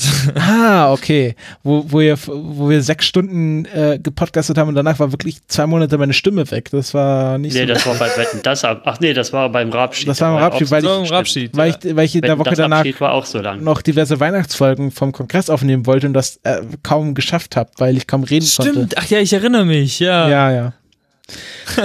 also, ähm, Ja. wir beenden diesen Podcast an dieser Stelle. Ähm, Falls jemand in nächster Zeit mal ins Kino gehen möchte, es kommt bald Get Out raus, geht da rein, fantastischer Film. Das nur als kleinen Tipp zum. Get Out ist doch schon längst draußen. Haut ist doch schon Ist der schon raus? Ja, Verdammt!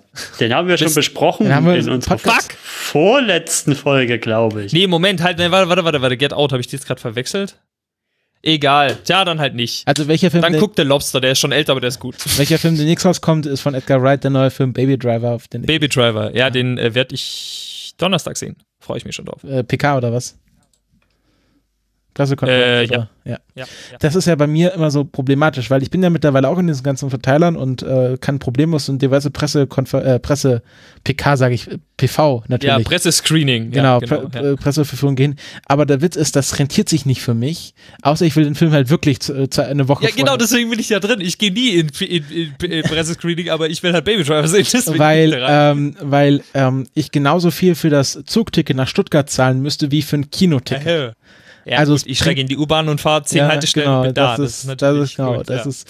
Ähm, aber nee, auf, auf äh, Baby Driver freue ich mich schon sehr. Mm, Und damit äh, verlassen wir euch und äh, natürlich wie immer, wenn ihr Kommentare zu diesem Film habt oder zu der Diskussion generell über alle Themen, die wir angeschnitten haben, dann gerne in die Kommentare bei uns im Blog oder auf Twitter oder Facebook. Ähm, wenn ihr Wenn ihr uns einen Film vorschlagen Genau, wollt. für 2018. Äh, dann könnt ihr das auch gerne machen. Und ansonsten freuen wir uns einfach, wenn ihr liked, teilt und subscribt und unsere äh, Pflegelinie kauft. Äh, hier jetzt Kulturpessimisten händlerisch. Auf die Glocke. Genau, drückt auf die Glocke ähm, und Ja. Ja, erzählt Dann- euren Eltern und eurer Familie, dass ihr Podcast Dann holt euch unsere limitierte Matratze. Genau, und jetzt erzählen wir euch noch was über Casper und Blue Apron. Und, ähm, ah, nee, gut. Das äh, streichen wir doch jetzt und dann machen jetzt Schluss. Also dann, ciao. Tschüss. rolling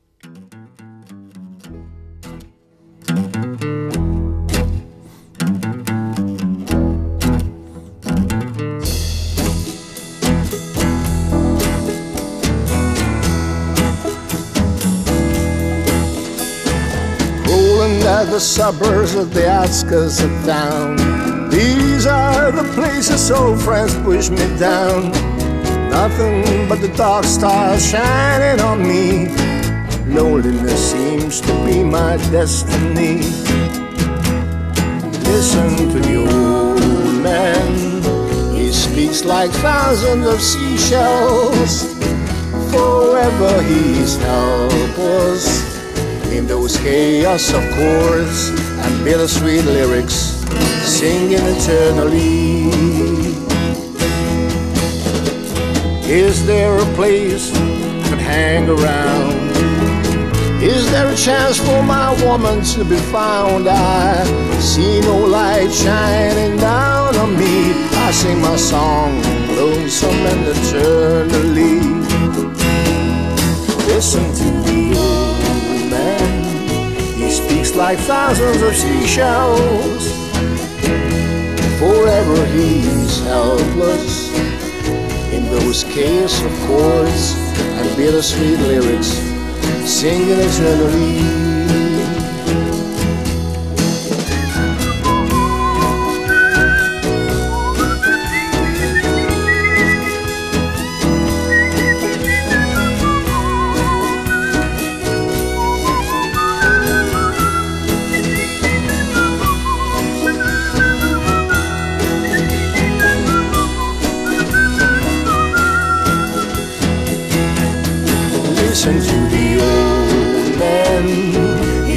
Like thousands of seashells. Wherever he's helpless in those chaos of chords, bittersweet lyrics, singing eternally.